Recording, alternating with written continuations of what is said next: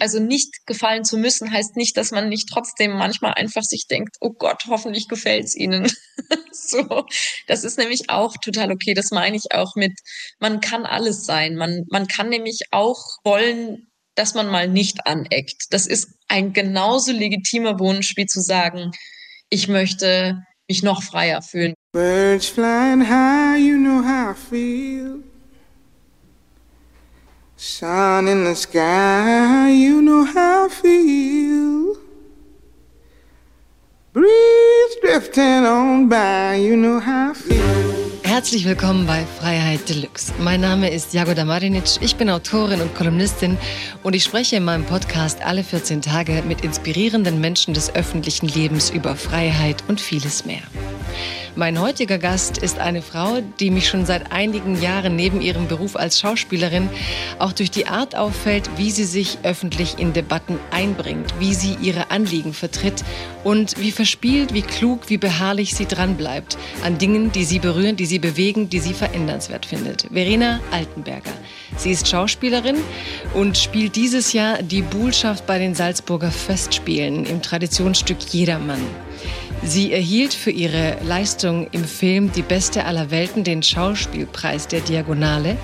Seit 2018, aber nicht mehr lang, kennt man sie aus der Kriminalfilmreihe Polizeiruf 110. Verena Altenberger erhält dieses Jahr den Preis für Schauspielkunst des Filmfestivals Ludwigshafen, worüber ich mich sehr freue, mindestens so sehr wie darüber, dass sie da ist, heute zu Gast bei uns im Podcast Freiheit Deluxe. Herzlich willkommen, Verena Altenberger. Dankeschön.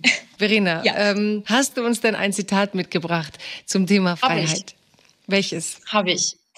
Und zwar habe ich, Freiheit bedeutet, dass man nicht unbedingt alles so machen muss wie andere Menschen. Und das ist von Astrid Lindgren. Und warum hast du dich für dieses Zitat entschieden?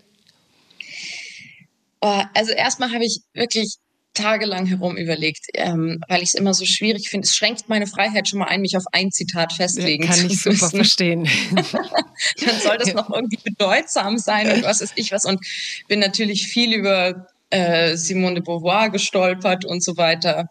Aber dann dachte ich mir irgendwie erstens, mochte ich Astrid Lindgren, weil sie eine gewisse Niederschwelligkeit vermittelt. Und ich glaube, dass wenn wir über Freiheit sprechen, über Politik, über Teilnahme, dass es wichtig ist, dass wir niederschwellig und in normaler Sprache miteinander sprechen. Und deshalb hat mich irgendwie Lindgren da ähm, fasziniert. Und dann habe ich es ausgesucht, weil wir ja auch gerade miteinander sprechen, eben weil ich gerade bei den Salzburger Festspielen bin und die Bullschaft spiele und weil ich sehr stolz darauf bin, dass ich das wohl angeblich so die Festspiele und auch viele Kritiken und andere Menschen, die mir was bedeuten, zum ersten Mal in 103 Jahren neu interpretiert habe als davor. Und darauf bin ich sehr stolz. Und ich glaube, da habe ich etwas anders gemacht als andere Menschen vor mir. Und das finde ich irgendwie cool. Mhm, mhm. Ja, und ich das liest man auch immer wieder in Interviews, dass du ganz stolz auch bist darauf, was ich sehr mag. Also auch die Freude daran, dass man was äh, geschaffen hat, ist ja auch nicht so was, was wir uns jederzeit erlauben. Und du hast genau Voll. Das mal gesagt. Wieso haben die eigentlich 103 Jahre lang nicht die Idee gehabt, was anders zu machen? Was genau hast du eigentlich anders gemacht? Was ist jetzt sozusagen dein Impuls in die Figur rein? Also mm, Vielleicht müssen wir es für die, die es nicht wissen, noch mal sagen, äh, ja. ein bisschen, äh, was wen genau du spielst und wie sie angelegt war, die Bullschaft ja, und was du da äh, Neues reingebracht hast.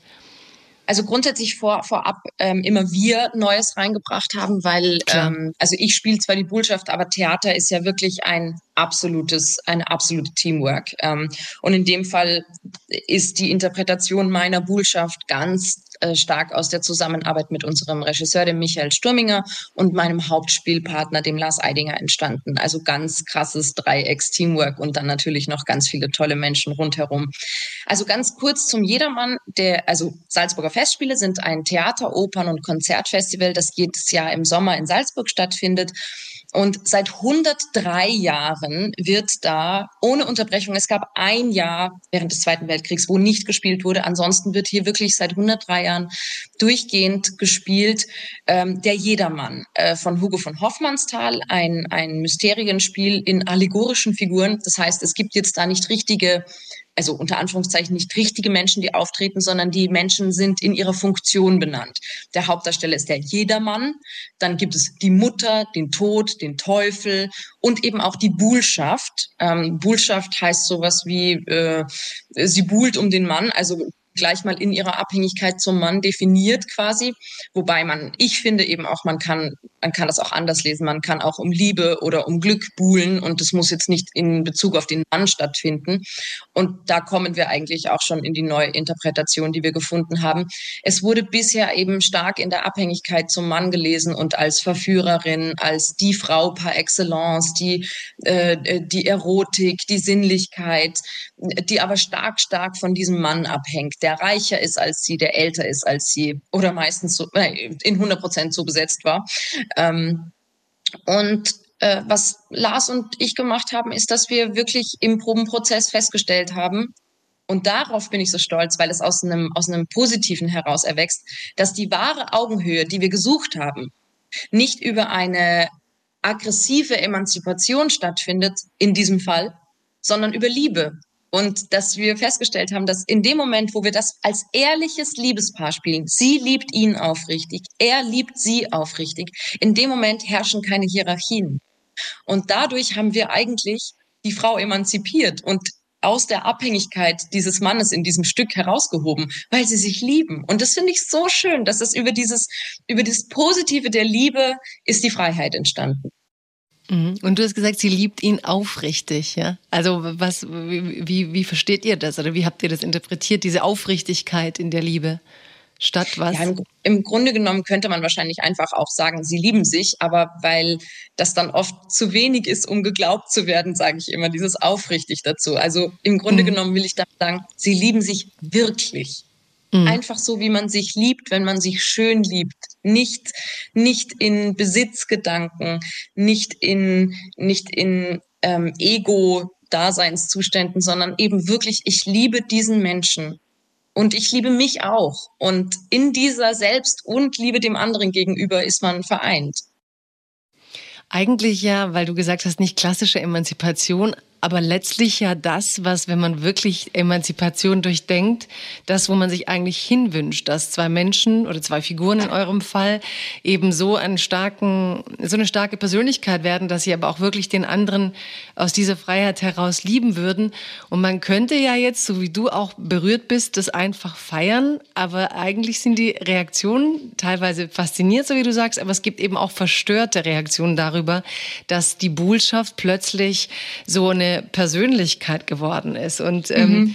Äh, das würde mich auch interessieren. Wir können nachher auch über die Haare reden, aber das finde ich fast zweitrangig, auch wenn darüber so viel geschrieben wurde, dass du plötzlich eine Botschaft warst mit sehr kurzen Haaren, äh, mit, äh, ja, mit geschorenen Haaren. Das ist aber zweitrangig. Ich finde eher das Spannende, dass du sagst, ja, ich habe eigentlich da ehrliche Gefühle in die Figur gelegt und wir in, im Zusammenspiel. Und plötzlich kommen auch da Menschen, die irgendwie sagen, hm, ist das jetzt eigentlich noch so das? Wie waren da die Reaktionen der kritischeren Stimmen oder was interpretierst du, die ja auch sehr viel Geschlechterspiele beobachtet und auch durch die Rolle, die du, die Rollen, die du einnimmst, natürlich viel übers Frausein und wie Frauen wahrgenommen werden, gesellschaftlich lernst. Ähm, wie ordnest du gerade die kritischen Stimmen ein oder was fällt dir besonders auf? Ja, das finde ich wirklich faszinierend, die Debatte. Ähm, also es wurde neben allem Positiven, und das ist jetzt auch relativ wertfrei, aber es wurde sehr oft gesagt, ich würde meine Bullschaft sehr burschikos oder sehr männlich angelegt haben. Und das fand ich ganz, also ich, ich verbuche es für mich als, aha, interessant, faszinierend, weil ich fühle mich auf dieser Bühne das war letztes Jahr schon so, ganz unabhängig von den Haaren. Und das ist dieses Jahr auch so, wieder unabhängig von wie ich eben dieses Jahr aussehe. Ich fühle mich so weiblich. Ich fühle mich so schön und so erotisch und sinnlich und eben ganz auch dem Mann zugewandt, eben in Liebe. Also das hat ja auch nichts Unweibliches, sage ich jetzt mal. Und trotzdem wird das eben behauptet in, in Kritiken und wie gesagt, jetzt nicht immer negativ, aber es wird so beschrieben, als wäre ich burschikos und das finde ich ganz faszinierend. Ich habe nämlich auch, also auch mein Kostüm ist gar nicht burschikos. Ich habe einen, einen Ausschnitt quasi bis zum Bauchnabel runter, in roter Seide bin ich gewandelt und ich habe ein, ein Cape aus Seide, mit dem ich ganz viel spiele und hohe High Heels an, also so Man ja, würde, ja, aber, ich aber würde ein Hosenanzug, ne? Ein Hosenanzug beschreiben. Und, ja, aber, aber Hosenanzug, musste, ne? Ja, aber in der ersten Szene ein Kleid und in der zweiten halt dann Hosenanzug, aber auch so, mhm. ja, okay, na gut. ich musste so lachen, vor ein paar Tagen habe ich zufällig äh, einen Fernsehbericht gesehen über die Premiere von Jedermann und äh, da war wieder, die Voice-Over war, die Bullschaft auch in diesem Jahr wieder erstaunlich burschikos und dazu bebildert war, ich krieche gerade auf allen Vieren über die Bühne und, und äh, äh, streiche mir selber so mit beiden Händen über die Brüste und, und, und kriech so auf den Mann zu und sag so, also äh, im Subtext sage ich, komm zu mir, mein Mann, komm zu mir, in Hoffmannsthal-Sprache eben. Und danach setze ich mich in den Spagat und sage, erfülle deine Pflicht. Und ich denke so, ah, das ist also burschikos, ich verstehe.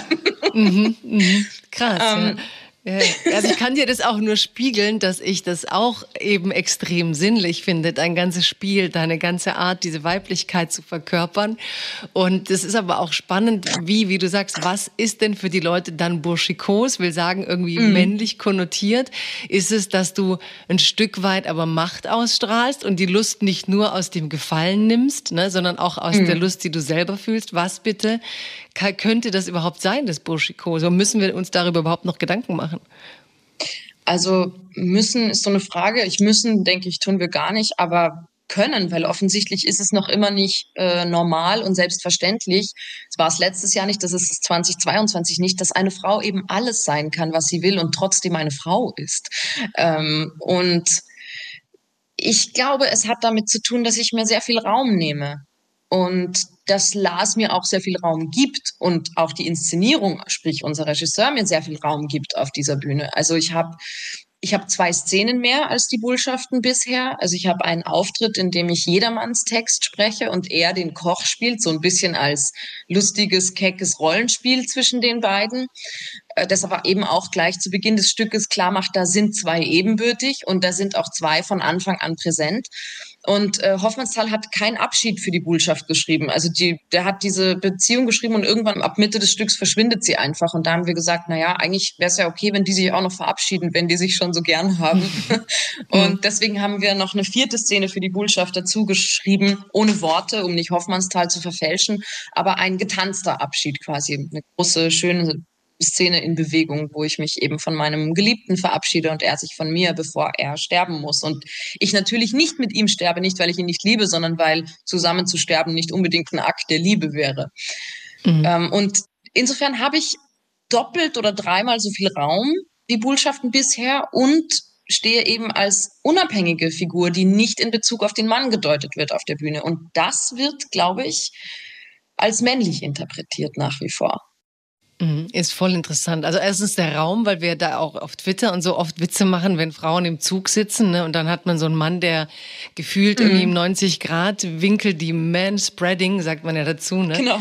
Die, sich diesen Raum nehmen muss oder auch wenn man die feministischen Theorien liest oder überhaupt soziologische Studien, wie viel Raum Männer in Gesprächen gerne beanspruchen, wenn Gruppen da sind und dass man dann letztlich auch auf der Bühne, ne? auf den, dieser Repräsentation von Welt, gerade in so einem mhm. klassischen Stück, wo der Frau ja genau die Rolle zugeschrieben wurde, das irgendwie auch erwartet. Beziehungsweise manche, viele freuen sich ja eben auch daran. Ich glaube, manchmal ist auch so die Gefahr, ne, dass wir in der Ambivalenz über die Empörung der Stimmen, Total. die halt damit ein Problem haben, vergessen, wie viele erleichtert aufatmen und denken, boah, endlich. Ne? Und endlich atmet die Frau an der Seite und endlich ist sie da gleichberechtigt. Und ähm, manchmal denke ich auch, ja, dass wir so, so, eine, so eine Balance finden müssen zwischen die Kritiker verstehen, weil so wie du sagst, man kann darüber reden und sollte in dem Sinn vielleicht ja auch, weil diese Gedankenfiguren in der Welt existieren.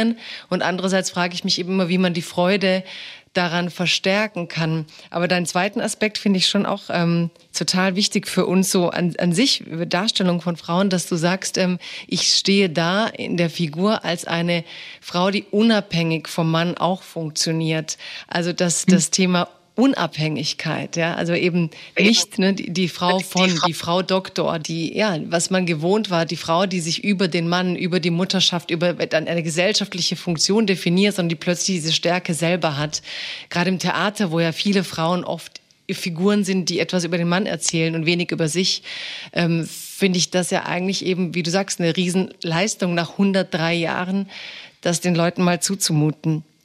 Absolut. Ähm, und ich finde das Gute daran auch zu sehen, eben, deswegen betone ich immer die Liebe und das Positive daran ist, dass diese, dass diese Art von Gleichberechtigung, von Eigenständigkeit eben nicht eine aggressive Form der Machtübernahme darstellt, sondern dass sobald Menschen wirklich auf diesem Bereich und in dieser Art gleichgestellt sind, das ja auch für den Mann noch viel schöner ist. Also es ist doch für alle in, also jetzt auf gesellschaftlicher Ebene gesprochen, bin ich eben davon überzeugt, dass eine dass eine Gesellschaft, die nicht mehr patriarchal funktioniert, sondern wirklich auf Gleichberechtigung beruht, dass die nicht nur für die Frauen und andere marginalisierte Gruppen besser ist, sondern für alle, auch für die Männer. Ich glaube einfach, dass, dass wenn wir alle gleich sind, die Welt für alle besser ist und nicht nur für die Gruppen, die jetzt gerade noch um Gleichberechtigung kämpfen. Hm. Also ich, ich sehe es ja wie du. Also ich habe ja auch ein Buch Heroes, wo ich genau diese Gleichstellung will, wo Frauen aber auch in einem Zeitalter, in dem angeblich Helden nicht mehr gewünscht sind, doch noch ein Recht haben auf ein gewisses Heldinnentum im positiven Sinn mit der ganzen Weich, ja. also mit der ganzen Komplexität. Und trotzdem ist manchmal interessant für mich die Bedrohung zu verstehen, weil am Ende, so wie du sagst, nimmst du mehr Raum ein. Und irgendwie habe ich das Gefühl, ja. Raum ist dann, gerade du als Schauspielerin wirst, ist eine Ressource, die manche als knapp deuten. Ne? Wenn du mehr Text mhm. hast, habe ich weniger. Wenn du mehr Raum hast, äh, trete ich zurück. Ähm, weißt du, das klingt natürlich schön und verlockend, deine Vision von diesem, dass es uns allen besser geht. Ich habe diesen Traum irgendwo auch. Und trotzdem wird es ja manchen ist das, auch wenn es ihnen später besser geht, ist der Schritt zum Bessergehen ein Verlust von mehr Platz, mehr Aufmerksamkeit, mehr Dominanz. Es geht so, wie es mir gefällt. Ich muss werben für meine Ideen, statt sie anzuordnen. Also ich glaube, dass, wie war das, wenn du sagst, Lars hat dir diesen Raum dann auch gegeben oder dieser Figur? Ja. Hast du bei ihm jedes Gefühl gehabt, es war für ihn Verlust einer gewissen Figurenstärke oder glaubst du, dass ein anderer Kollege mit einer anderen Verständnis von Männlichkeit es anders gemacht hätte? Ich finde es total schön, dass wir gerade so über den Jedermann an der Gesellschaft diskutieren. Das finde ich super, weil für mich ist auch genau Kunst das. Das ist das Herumprobieren von Gesellschaft, wie so ein Labor für gesellschaftliche Funktion und menschliches Verhalten. Insofern taugt mir das gerade total, wie wir da über den Jedermann auf die Gesellschaft kommen. Und ja, ähm, ich glaube, gerade dafür ist der Jedermann in unserer Inszenierung so ein klasse Beispiel, weil ja, Lars hat Text abgegeben, Lars hat Raum abgegeben. Erstmal, also initial eingefordert von einem dritten Mann, dem Michael Sturminger, dem Regisseur. Dann aber natürlich auch einem, also Lars dann natürlich auch einem künstlerischen Instinkt folgend, weil er die künstlerische Vision darin auch gesehen hat, die wir alle gesehen und geteilt haben. Aber dann hat er natürlich wirklich den Schritt gemacht zu sagen, okay, als jedermann habe ich eh 90 Prozent der Bühnenzeit. Ich glaube, ich kann jetzt 10 Prozent davon abgeben. Und gewonnen haben alle dadurch, weil weil ja dieses Paar, das dadurch geschaffen wurde, diese Frau und dieser Mann in dieser Vereintheit ja zum Kernstück der Inszenierung geworden sind. Und das wäre ja nicht gewesen, hätte er den Raum nicht abgegeben. Dann wäre er ein ganz anderer Jedermann gewesen. Dann wäre eine ganz andere Debatte oder vielleicht sogar keine Debatte entstanden. Und so, insofern haben im Endeffekt alle davon profitiert, dass der Mann ein Stück seines Raumes der Frau gegeben hat. Mhm. Bedeutet es dir viel, dass das auch eine Debatte auslöst? Also dieses Stück oder eure Art, es zu interpretieren? Also im Grunde genommen lege ich jetzt nicht alle meine Rollen so an, dass ich sage, damit muss jetzt eine große Debatte ausgelöst werden, weil ich finde, das darf jetzt auch nicht immer der einzige Anspruch sein. Also Kunst darf nicht immer nur politischen Interessen dienen, sage ich jetzt mal, also oder gesellschaftlichen, sondern man kann auch einfach mal etwas machen, weil man Lust drauf hat, weil es schön ist, weil es Spaß macht, weil man Lust hat, mit bestimmten Menschen an bestimmten Orten zu arbeiten. Aber gerade beim Jedermann war es für mich natürlich schon wichtig, dass es so eine aufgeladene Rolle mit so vielen Klischees beladen, das ganze Stück auch so polarisierend.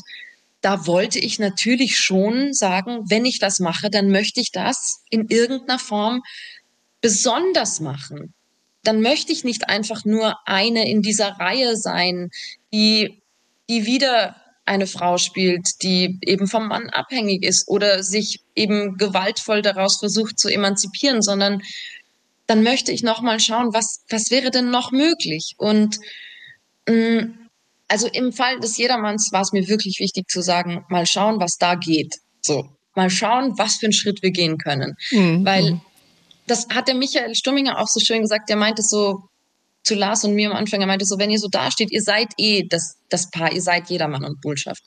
Also da müsst, darum müsst ihr nicht erst ringen, sondern lasst uns das sein und zu schauen, wo können wir von dem Standpunkt hinspringen, wo können wir uns hinwagen, in welche neuen Gefilde und das finde ich hat so schön funktioniert, dieses sich in neue Gefilde wagen. Ähm, ähm, ich möchte noch, mir ist noch wichtig, was zu ergänzen, weil mach, jetzt mach. natürlich dadurch, dass wir so nona, nee, sagen wir in Österreich, so, dass wir natürlich klarerweise jetzt gerade so viel über unseren Jedermann sprechen. Ähm, äh, ich möchte nicht, dass es rutscht in der Vergleichbarkeit, weil ich fand wahnsinnig viele Inszenierungen davor, wahnsinnig schön. Ich war, es war ein Kindheitstraum von mir, die Bullschaft zu spielen und ich liebe den Jedermann seit ich äh, mich erinnern kann. Und der ist so verwoben mit Salzburg und ich komme aus Salzburg. Das, also ich habe den wirklich so in der DNA und ich habe so viele Bullschaften so sehr geliebt und so bewundert und es haben so unfassbar tolle Frauen gespielt und ich kann überhaupt gar keine Lieblingsbullschaft nennen, weil ich alle so toll fand in, in ihrer Größe, in ihrer Strahlkraft. Ähm, ist mir nur wichtig, dass, dass ich jetzt nicht, wenn, wenn ich so viel über unsere Interpretation rede, weil ich über die natürlich am meisten reden kann, möchte ich mich in keinster Weise damit vergleichbar machen mit Bullschaften oder jeder Männern, die davor waren und ähm, in keinster Weise etwas abwerten, was davor war. Da kann ich dir sagen, wie das auf mich als Zuhörerin wirkt. Ich finde es eher, also irgendwie war mir klar, dass du das äh, deine Vorgängerin achtest und liebst, weil du sonst wahrscheinlich gar keine Lust gehabt hättest, sie zu verkörpern. Absolut. Ähm, und, und zweitens fand ich ähm, trotzdem, das ist ja eigentlich dein Astrid Lindgren-Zitat, diesen Wunsch, dem was ganz Neues hinzuzufügen. Ja. Und ähm, auch das finde ich unglaublich berührend, weil es eigentlich für mich so fast die Sisyphos-Arbeit von uns Menschen überhaupt ist. Ja, weißt du, wir leben mhm. ja ein ganzes Leben. Wenn man viel Glück hat, hat man XY Tage. Und man muss ja immer ein bisschen gucken, wie wird der Tag von heute nicht so wie der gestern. Und so ist ja auch ein das bisschen so Spielen. Schön, ja. Gerade, bei, gerade beim Inszenieren von Rollen und so, weißt du, frage ich mich halt immer, ist es nicht eigentlich immer ein Kampf von uns allen? Oder wenn man sich neu verliebt, irgendwie will man ja doch, jede Liebe ist gleich, ne? alles ist Lieben schon auserzählt und trotzdem sucht man immer diesen Funken, der anders ist als gestern. Und ja, eigentlich ja, suchst das du, ist so schön, was du gerade sagst. Das ist total schön. Ja, ich finde, man sucht halt, ich finde es stimulierend oder auch inspirierend, dass du eigentlich nur, nur Lust hast, die Lebendigkeit zu fühlen. Irgendwas vielleicht, dass es sich lohnt, dass man selber auf der Welt war, dass man selber was verkörpert hat und dass es nicht alles nur das Leben von gestern ist. Insofern ähm, hätte ich jetzt überhaupt keine Sorge, dass, dass, dass die anderen Botschaften von dir nicht geachtet wären. Das ähm, kam nicht so rüber. Ähm, Gut.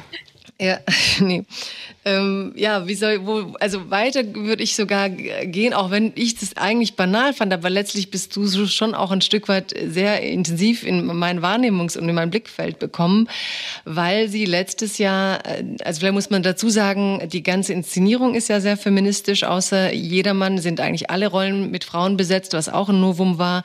Und gleichzeitig haben sie entlang von deinen Haaren in der Kritik, in der Theaterkritik auch und auch entlang der Beschreibung deines Körpers, wo manche dann so taten, aber das muss man ja beim Theater, aber da können wir auch nochmal drüber diskutieren, wie man das muss und was man damit tut, kam eine krasse äh, feministische äh, Debatte in Gang aus meiner Sicht, nämlich du hattest für eine Rolle vorher dir die Haare abrasiert und standst ohne Haare auf der Bühne. Und zu diesem Thema Haare ist ja in deinem Leben eh viel zu sagen, also auch jenseits der Rolle. Aber da haben dann Kritiker plötzlich angefangen, so, wie kann die denn bitte, oder einen Leserbrief hast du bekommen, ne? Also, wie, du kannst ja ohne lange Haare, die den Mann verführen sollen, gar nicht diese Frau spielen. Wenn man aber deine Bilder guckt, wie du, also deine Jüngeren, wo du ganz, also jung bist du sowieso noch, aber ganz am Anfang hattest du ja noch diese Klischee schönen braunen Haare und alles und plötzlich hast du dann eben diese Haare nicht und jemand wirft dir das vor und dann entspannt sich so eine irrsinnige Debatte, kann man als Frau einen Mann verführen, wenn man nicht wallende Haare hat? Und du hast es dann auch ins Netz gesetzt und gesagt, ja, so reagieren die Leute. Dann kamen Theaterkritiker und haben dann irgendwie kritisieren, kritisieren, aber überhaupt beschreiben wollen, ähm, wie viel, in, ich zitiere, Bullschaftsbusen dann da äh, ist. Und andere meinten, das gehört aber dazu zu einer Theaterkritik. Und also eigentlich völlig alberne, reaktionäre ähm, Diskussion, aber ich fand es erstmal toll, dass du das äh, so geteilt hast, also dass du so einen Brief bekommst und sagst, nö, ich, ich, ich gutiere das jetzt nicht. Ich zeige euch mal, wie Öffentlichkeit auf meine Arbeit reagiert und was ich in so einer Rolle alles verarbeiten soll. Und dann ging's los, ne? Deutschlandfunk Kultur, hast auch ein sehr schönes Interview gegeben, wo du auch gesagt hast, ich fühle mich mit diesen Haaren unglaublich weiblich. Was habt ihr eigentlich so? Was ich immer schön finde, weil du es aus so einer Ruhe heraus einfach gesagt hast, ich fühle mich weiblich, was fehlt euch eigentlich? Wenn ich mich so fühle, wieso hat ein Mann das Recht, mir das abzusprechen? Fand ich auch irgendwie wunderschön. Und ähm, ja, wie ging's dir mit, mit dieser Diskussion jetzt im Nachhinein? Also auf ein Stück weit hatte ich irgendeinen Punkt, dass du das Gefühl, es überlagert irgendwie meine schauspielerische Leistung und du wolltest dann so eine Ruhe reinbringen. Aber auch da ist ja gesellschaftlich was ausgebrochen, was man an der Vehemenz auch der Verteidiger sieht. So, niemand muss das ja beschreiben dürfen. Männer werden ja auch beschrieben, wenn sie kräftig aussehen. Ähm, ja, was, was hast du aus der Zeit so mitgenommen für dich? Also hat es dich überrascht, dass es so krass Thema war? Also, dass auch jeder, hat, hat, hatte dir irgendjemand empfohlen, eine Perücke zu tragen? Gab es überhaupt so eine Diskussion? Also im Grunde genommen hast du alles schon perfekt zusammengefasst. Ähm, Nein. doch, wirklich, es ist alles, was du sagst, unterschreibe ich. Ähm, also es ist äh, äh, nochmal als äh, kurze, intensivere Erklärung. Also ich hatte davor einen Film gedreht, in dem ich eine Krebskranke spiele, die letztendlich auch an Krebs stirbt und meine Mutter ist an Krebs gestorben. Und deshalb war für mich einfach klar, dass wenn ich diese Filmrolle davor annehme, dass ich mir die Haare abrasiere, weil ich das nicht in meiner Persönlichkeit wäre sich das nicht ausgegangen zu sagen, ich spiele ein Thema, das mir selber so nah ist und bei dem ich so viel Verantwortung empfinde ähm, und gebe aber nicht sprichwörtlich alles eben auch die Haare. Deswegen die Glatze überhaupt. Und dann, ich hatte da ja schon Folgeverträge, die musste man dann schon alle anschreiben und sich schriftlich bestätigen lassen, dass auch alle okay damit sind, dass man danach sehr viel kürzere Haare hat und so. So auch bei den Salzburger Festspielen. Ähm, und dann kam ich eben zu den Proben an, noch mit Glatze. Und die Premiere war ja dann sechs Wochen später. Da hatte ich dann so drei Millimeter lange Haare ungefähr. Ja, und es war auch erstmal nicht so krass Debatte. Es war dann erstmal eine wunderschöne Premiere und tolle Kritiken und eben, oh, neu und Liebe und stark und toll. Und dann kam, glaube ich, auch so ein bisschen das mediale Sommerloch. Und, und dann ist äh, dem einen oder anderen aufgefallen, dass, dass die Frau ja keine Haare hat. Moment mal. Ähm, und dann entspann sich über den Sommer diese Haardebatte. Und wie du auch schon richtig gesagt hast, ich hatte zwischendurch echt Angst, dass das das ist, was jetzt übrig bleibt. Aber ist es ja Gott sei Dank nicht. Und es ist bei mir wirklich so, ich habe nicht damit gerechnet. Also wenn wenn die Salzburger Festspiele gesagt hätten, was hältst du davon, die Bullschaft mit Glatze zu spielen? Dann hätte ich gesagt, ach nee, ich rasiere mir doch nicht für so eine Rolle die Haare ab. Das, wen soll denn das noch ärgern oder wen soll denn das noch aufregen, bitte? Das, also denkt euch was Besseres aus. Also so mhm. überzeugt davon war ich, dass es egal ist, welche Frisur die Bullschaft hat. So, wirklich, ich dachte wirklich aus vollem Herzen, wir seien weiter.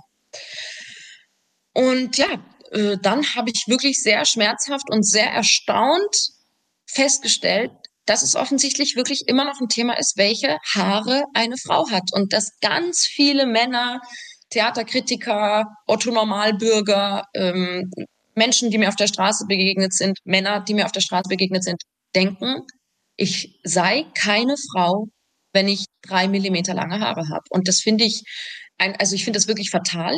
Ähm, ich finde das wirklich fatal, weil es haben ja auch Frauen aus anderen Gründen, nicht nur für Schauspielrollen kurze Haare. Und das, das hat mich auch so aufgeregt und das habe ich so gehasst, als meine Mutter Krebs hatte. Da hat man Krebs, muss mit so einer Scheißkrankheit kämpfen, hat wirklich ganz andere Sorgen, nämlich Chemotherapie. Der Körper lässt einen gefühlt im Stich. Äh, man hat Todesangst. Man fühlt sich ganz einsam in dieser Nähe des Todes, weil eben da niemand das so richtig teilen kann mit einem. Und neben diesem ganzen Scheiß hat man noch 40 Prozent der Zeit, so war das bei meiner Mutter, damit zu kämpfen, dass man sich denkt, oh, ich sollte die Perücke aufsetzen, wenn wir rausgehen, aber sie juckt so und es ist so heiß und aber sonst schauen die Leute wieder so blöd und so. Und es regt mich wirklich so auf, dass wir als Gesellschaft immer noch nicht weiter sind, als Menschen einfach so sein zu lassen, wie sie sind, so aussehen zu lassen, wie sie sind, ohne da zu viel hinein zu interpretieren, ohne blöd hinzuschauen, ohne das sofort thematisieren zu müssen. Ähm, und das hat mich wirklich dann auch an meiner Haardebatte so verletzt, dass ich mir dachte, das kann doch nicht wahr sein. Wir müssen weiter sein als Gesellschaft. Das darf doch nicht wahr sein. Ähm, Ganz kurz zu deiner Frage, ob mir jemand empfohlen hatte, von den Festspielen quasi mit Perücke zu spielen. Nein, es gab viele Perücken bei der Probenzeit, weil mir einfach freigestellt war, von allen Seiten, von allen kreativen Seiten zu sagen, wie fühlst du dich am wohlsten? Weil ich natürlich schon auch, ich hatte 33 Jahre lang, habe ich meine Frisur nicht verändert und hatte lange braune Locken und dann plötzlich mhm. eine Glatze. Ähm, das war für mich schon auch krass. Und, und da habe ich auch Angst gehabt, dass das mit meiner Weiblichkeit was macht, weil ich ja nun mal auch in genau dieser Gesellschaft sozialisiert bin, die so reagiert. Also ein Funken in mir hat auch selber so reagiert. Ähm, kann ich gleich noch was äh, zu meinem Flirtverhalten in der Zeit erzählen? sag, sag, erzähl ähm, doch. Das sich stark ja. verändert hatte.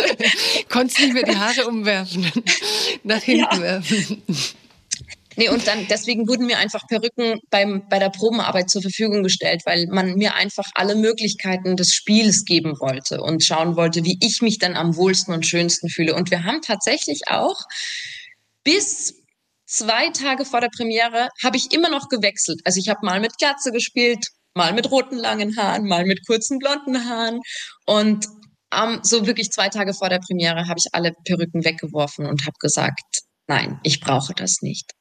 Ähm, ich bin, wer ich bin und ich fühle mich, wie ich fühle, ganz egal, was für Haare ich habe. Mm, und da muss ich aber wirklich auch erst an den Punkt kommen. Da ist mein Beruf, also Schauspielerin sein, ist einfach sowieso der schönste Beruf der Welt. Aber man hat auch, es ist so ein Geschenk, weil man natürlich mit sich selber auch so viel herumprobieren darf. Also das hat mhm. mir, also was für eine Luxussituation, äh, mit Weiblichkeit experimentieren zu dürfen in einer, in einer, in einer Zeit, wo man sich selber kurz ja eben wegen Sozialisierung entweiblicht fühlt. Ähm, also ein, ein Geschenk, dieser Beruf. Und ganz kurz zur eben, wie ich mich da vielleicht selber auch manchmal weniger weiblich gefühlt hatte ganz am Anfang. Also ich hatte diese äh, die Glatze ganz frisch und dann war die Diagonale des Festival des österreichischen Films und dann bin ich da hingefahren, hatte dort einen, einen Film auch und das war so, es ist Frühling, es ist das erste Festival in Präsenz wieder gewesen, die Leute sind zum ersten Mal zusammengekommen, also die Luft hat wirklich geflirrt vor, endlich können wir wieder zusammenstehen und einen Wein trinken und ein bisschen flirten und was weiß ich was und ich habe wirklich gemerkt, wie wenn ich irgendwie in den Flirt-Modus gegangen bin, dass in mir etwas gesagt hat, du hast eine Glatze, hör auf, das ist lächerlich. Hör auf, mach nicht Krass. diesen Augenaufschlag, mhm. das ist lächerlich, das ziemt sich gerade nicht. Also ich habe richtig die Sozialisierung in mir gehört, die sagt, du bist gerade nicht schön, hör auf zu flirten, das ist unangenehm. Und daraus konnte ich mich selber quasi rauskämpfen, dank der Probenzeit beim Jedermann und dank dieser eigenen Experimenterfahrung zu schauen, wie bin ich denn trotzdem weiblich und wo ist denn die Weiblichkeit in mir, wenn sie nicht die Haare sind. Hm. Ich weiß, dass dann ziemlich am Anfang gab's äh, so ein kleines Snippet, was im Netz rumging, wie du so auf die Bühne gehst und so stolz gehst und diese Haare und ein wunderschönes Close-up von deinem Gesicht. Und da haben auch wir Frauen im Netz so gesagt, also gerade auch als die Debatte war, so lächerlich die Haare, guckt diese Frau an, ja. Also das, ich glaube, dass auch ganz viele Frauen gekränkt waren von diesem, ähm, auf was reduziert ihr uns eigentlich? Wofür liebt ihr uns ja. eigentlich? Ne? Sind es Haare oder was? Also, dass auch ja. du mit dieser Rolle und dieser Debatte Debatte auch ein bisschen ausgelöst hat, dass viele Frauen sich solidarisiert haben mit diesem, wofür werden wir am Ende geliebt? Dafür, dass wir mhm. quasi genau das, ja, die Haare umwerfen und meinen, dass das jetzt einem Mann gefällt und dass in dem Moment, in dem da eine etwas anderes tut, dann so ein komischer äh, Widerstand und auch immer gleich so die, die tollen Männer, die dann sofort und kommt, die Debatte ist ganz egal, es geht überhaupt nicht was an, so lächerliche Debatte. Also äh, am, am witzigsten finde ich, wie viele Horst und Hans und Jürgens dann sofort unten drunter schreiben, wie egal das alles ist. Ne? So ja. worüber man redet, aber der Widerstand da eigentlich so groß ist und ähm, ja, also so viel, ich finde es auch krass, dass es eben sogar in dir selber dieses äh, ja Haare überhaupt bei Frauen. Ich glaube, ich habe mal in Paris im Quai Branly gab es mal eine Ausstellung, da hat man so die Haare von Frauen in verschiedensten Kulturen über viele mhm. Jahre so gezeigt. Also wie krass in Kulturen überhaupt ähm, Haare verwendet wurden, auch um Hierarchien zu zeigen ne, in, mhm. in, Gesellschaften oder wie wir uns frisieren oder also Haare sind ja gerade so wichtig und zu behaupten, man will damit nur irgendwie ähm, ja, es die Debatte wäre es nicht wert, fand ich albern, weil wir sind eine Gesellschaft, über die Haare, in der Haare eben auch sehr viel erzählen, was du sagst. Und es gibt eigentlich auch wenig Filme, wo die Frau tatsächlich verführend ist und die Haare eben nicht lang und wellig und, und, und ne, ja. so als in diese in klassischen Frisuren hat, so wenn man will. Eigentlich Total. waren sie sogar früher in den 20ern da feministischer als heute, glaube ich. Ja. Wo wir irgendwie von Instagram alle so die Haare hypen. Da ist ja auch ein ganz witziges Foto, glaube ich, auf Facebook geschossen, wo du so diese Insta-Ästhetik mit eingezogenem Bauch, sportliche Arme, Beine so ähm, ne, inszenierst und auf dem linken den Bauch ausstreckst und frei dastehst und sagst, ähm, ne, blödes, blöder, krampfiger Look, den wir uns hier äh, im, im Netz alle antrainieren. Es gibt also generell also so Körpersachen, wo wir schon mal ganz woanders waren. Also ich denke nur an oben ohne Debatten oder auch mhm. Körperbehaarungsdebatten. Also Mama Mia, ich habe echt manchmal das Gefühl, wir haben in manchen Bereichen so einen Backlash, der mir teilweise auch wirklich Angst macht. Äh, ganz mhm. kurz noch übrigens zu, wenn Kritiker sagen, man dürfe, man müsse ja auch in der Theaterkritik oder in der Schauspielkritik Körper beschreiben dürfen.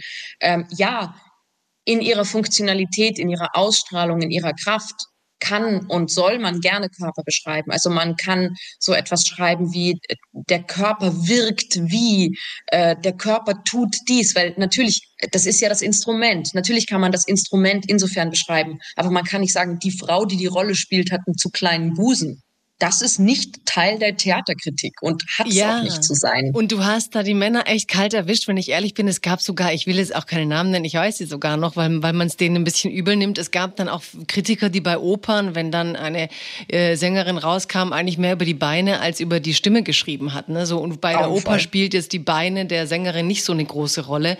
Ähm, ja. und, und bei dir fand ich halt interessant, ich habe dann tatsächlich selber ähm, nochmal recherchiert, die erste Buhlschaft, Johanna Terwin, Berlin, die hatte ähm, in der Beschreibung sagte man dann eine Bullschaft, die glich Albrecht Dürers Venus. Und das war eine Bullschaft, ne, die mit eigentlich ähm, kleinen spitzen Brüsten, wie es damals auch als schön galt. Die Schönheit hat sich mhm. ja auch gewandelt und, und sehr runden Hüften. Und plötzlich dann ähm, kamen die Kritiker und erfanden, weil das eben in den letzten Jahren so üblich bei manchen gewesen war, diesen Bullschaftsbusen, weil in unserer Kultur sozusagen alle denken, es wäre Biologie, dass Männer aus biologischen Gründen diesen Busen so toll finden. Wenn man da an Brasilien denkt, die haben ja anscheinend kulturell mehr ein Fable für ähm, mehr ein Fable für äh, wie sagt man Hintern, ähm, äh, ich weiß nicht, Po, den weiblichen Po und ähm, aber was da sozusagen alles behauptet wurde als es ist ja normal, dass man darüber redet und dass wir die Frau da bewerten wollen, ob sie in der Rolle so ist, wie wir es gewohnt sind und wie wir es erwarten als verführende Frau. Ne? Und ja. das schimmerte schon das, durch. Und ich finde es aber wirklich so lustig. Also ich schaue auch mit so einem fast liebevoll lächelnden Auge auf diese Aussagen, weil ich mir denke, was sagt ihr denn über euch selbst, Männer, wenn ihr sagt, das ist, also so, schreibt, schreibt ihr euch nicht selber dümmer, als ihr seid? Mhm. Ja, aber ich glaube, da, ja, ich glaube, dass das, ich habe einmal in so einem feministischen Buch, jetzt frag mich nicht welches, äh, ganz am Anfang, aber ich glaube, wusste noch nicht mal, dass es Feminismus heißt, was ich da lese, da war ich vielleicht 15 mhm. oder so. Da hat irgendeine Frau beschrieben, dass halt oft die Männer zum Beispiel, wenn sie sich entwickeln zum Teenager, das für Frauen halt schwieriger wird, weil die Väter ja Abstand nehmen, weil der weibliche Körper dann so fraulich wird. Während die Jungs diese Distanz zur Mutter nie erleben. Ne? Die Mutter wird ja nicht, weil der Mann plötzlich männlicher wird, Abstand nehmen müssen. Irgendwie passiert das eher bei Vater-Tochter-Beziehungen und dass mhm. darum auch viele Männer zum Beispiel mit ihrem Bierbauch locker mal so vorm Spiegel sind oder in einer Runde von Menschen und sich da so zufrieden draufhauen. Dass man das bei Frauen aber nie erlebt, weil die einfach schon sehr jung so ein Überbewusstsein kriegen für die Dinge, die ähm, mit ihrem Körper im Sinne des Weiblichen passieren und auch so eine krasse Selbstwahrnehmung haben und auch eine Wirkung äh, zu beobachten wissen, die das auslöst, weil das eigentlich schon sehr jung so eine wichtige Beziehung prägt wie die Vater-Tochter Beziehung. Also ich glaube, dass die Männer da dann teilweise da vielleicht auch gar nicht wissen, mit welchem Blick und mit welcher Aggression sie ähm, die weiblichen Körper öffentlich beurteilen und auch dieses sich zur Wehr setzen vor Frauen, was ja oft nur ein Beschreiben dessen ist, was die Männer da machen, so im Sinne von lass den Scheiß mhm. doch mal, genau. dann plötzlich total pikiert reagieren und meinen, sie könnten es jetzt mit sachlichen Argumenten auflösen. Ne? So, aber den Mann haben wir auch beschrieben als muskulös und stark.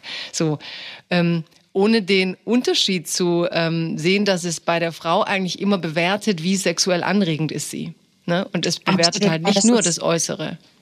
So spannend und toll, was du da gerade wieder gesagt hast. Auch, auch nämlich, dass das Wehren von Frauen ja oft einfach nur ein sachliches Beschreiben dessen ist, was die Männer tun. Mhm.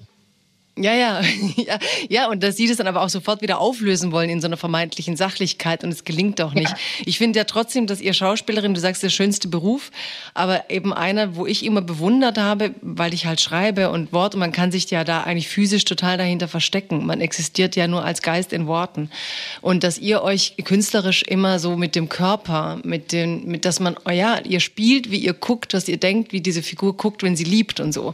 Ich fand schon diese Offenbarung, die Schauspieler Schauspieler leisten, habe ich auch immer sehr bewundert, also an Mut und weil man ja immer quasi, ja, man gar, kann ja gar nicht umhin, trotzdem, da würde ich vielleicht so ein bisschen auch verteidigen, den Versuch der Kritiker, eure Körper und die Art, wie ihr das körperlich dann repräsentiert, mitzubeschreiben. Das ist ja auch Teil des Faszinierenden an eurem Beruf. Wie kannst Absolut. du das eigentlich vorstellen, dass man es ja, beschreibt, ohne dass du dich da ähm, ja, so sexistisch beschrieben siehst oder auch ähm, auf eine Art auf deine ja, Attraktivität oder, oder auf das Sexistische reduziert siehst. Also wie schreibt man eigentlich über Körper? Wie beschreibe ich Gesichter, die ja auch im besten Fall stimulieren den Zuschauer? Es ist ja in, in Ordnung, wenn man es schön findet. Es ist ja die Figur, es die man ist, da anziehend findet. Es, man muss es auf eine Stufe weiterheben als die tatsächliche Beschreibung der Form. Also ich, spreche jetzt natürlich so ein bisschen äh, in die Tonne, weil wenn ich, wenn ich jetzt eine Kritik, Theaterkritik formulieren würde, dann würde ich mir Zeit dafür nehmen und ein paar Mal noch hin und mhm. her äh, schreiben. Aber es ist okay und, und erwünscht und schön und gut zu sagen, das Gesicht verzieht sich zur Fratze, äh, äh wird hässlich, äh, wirkt. Das ist, das ist das ist die Beschreibung dessen, was das Instrument, der Körper tut, wie er klingt, wie er wirkt.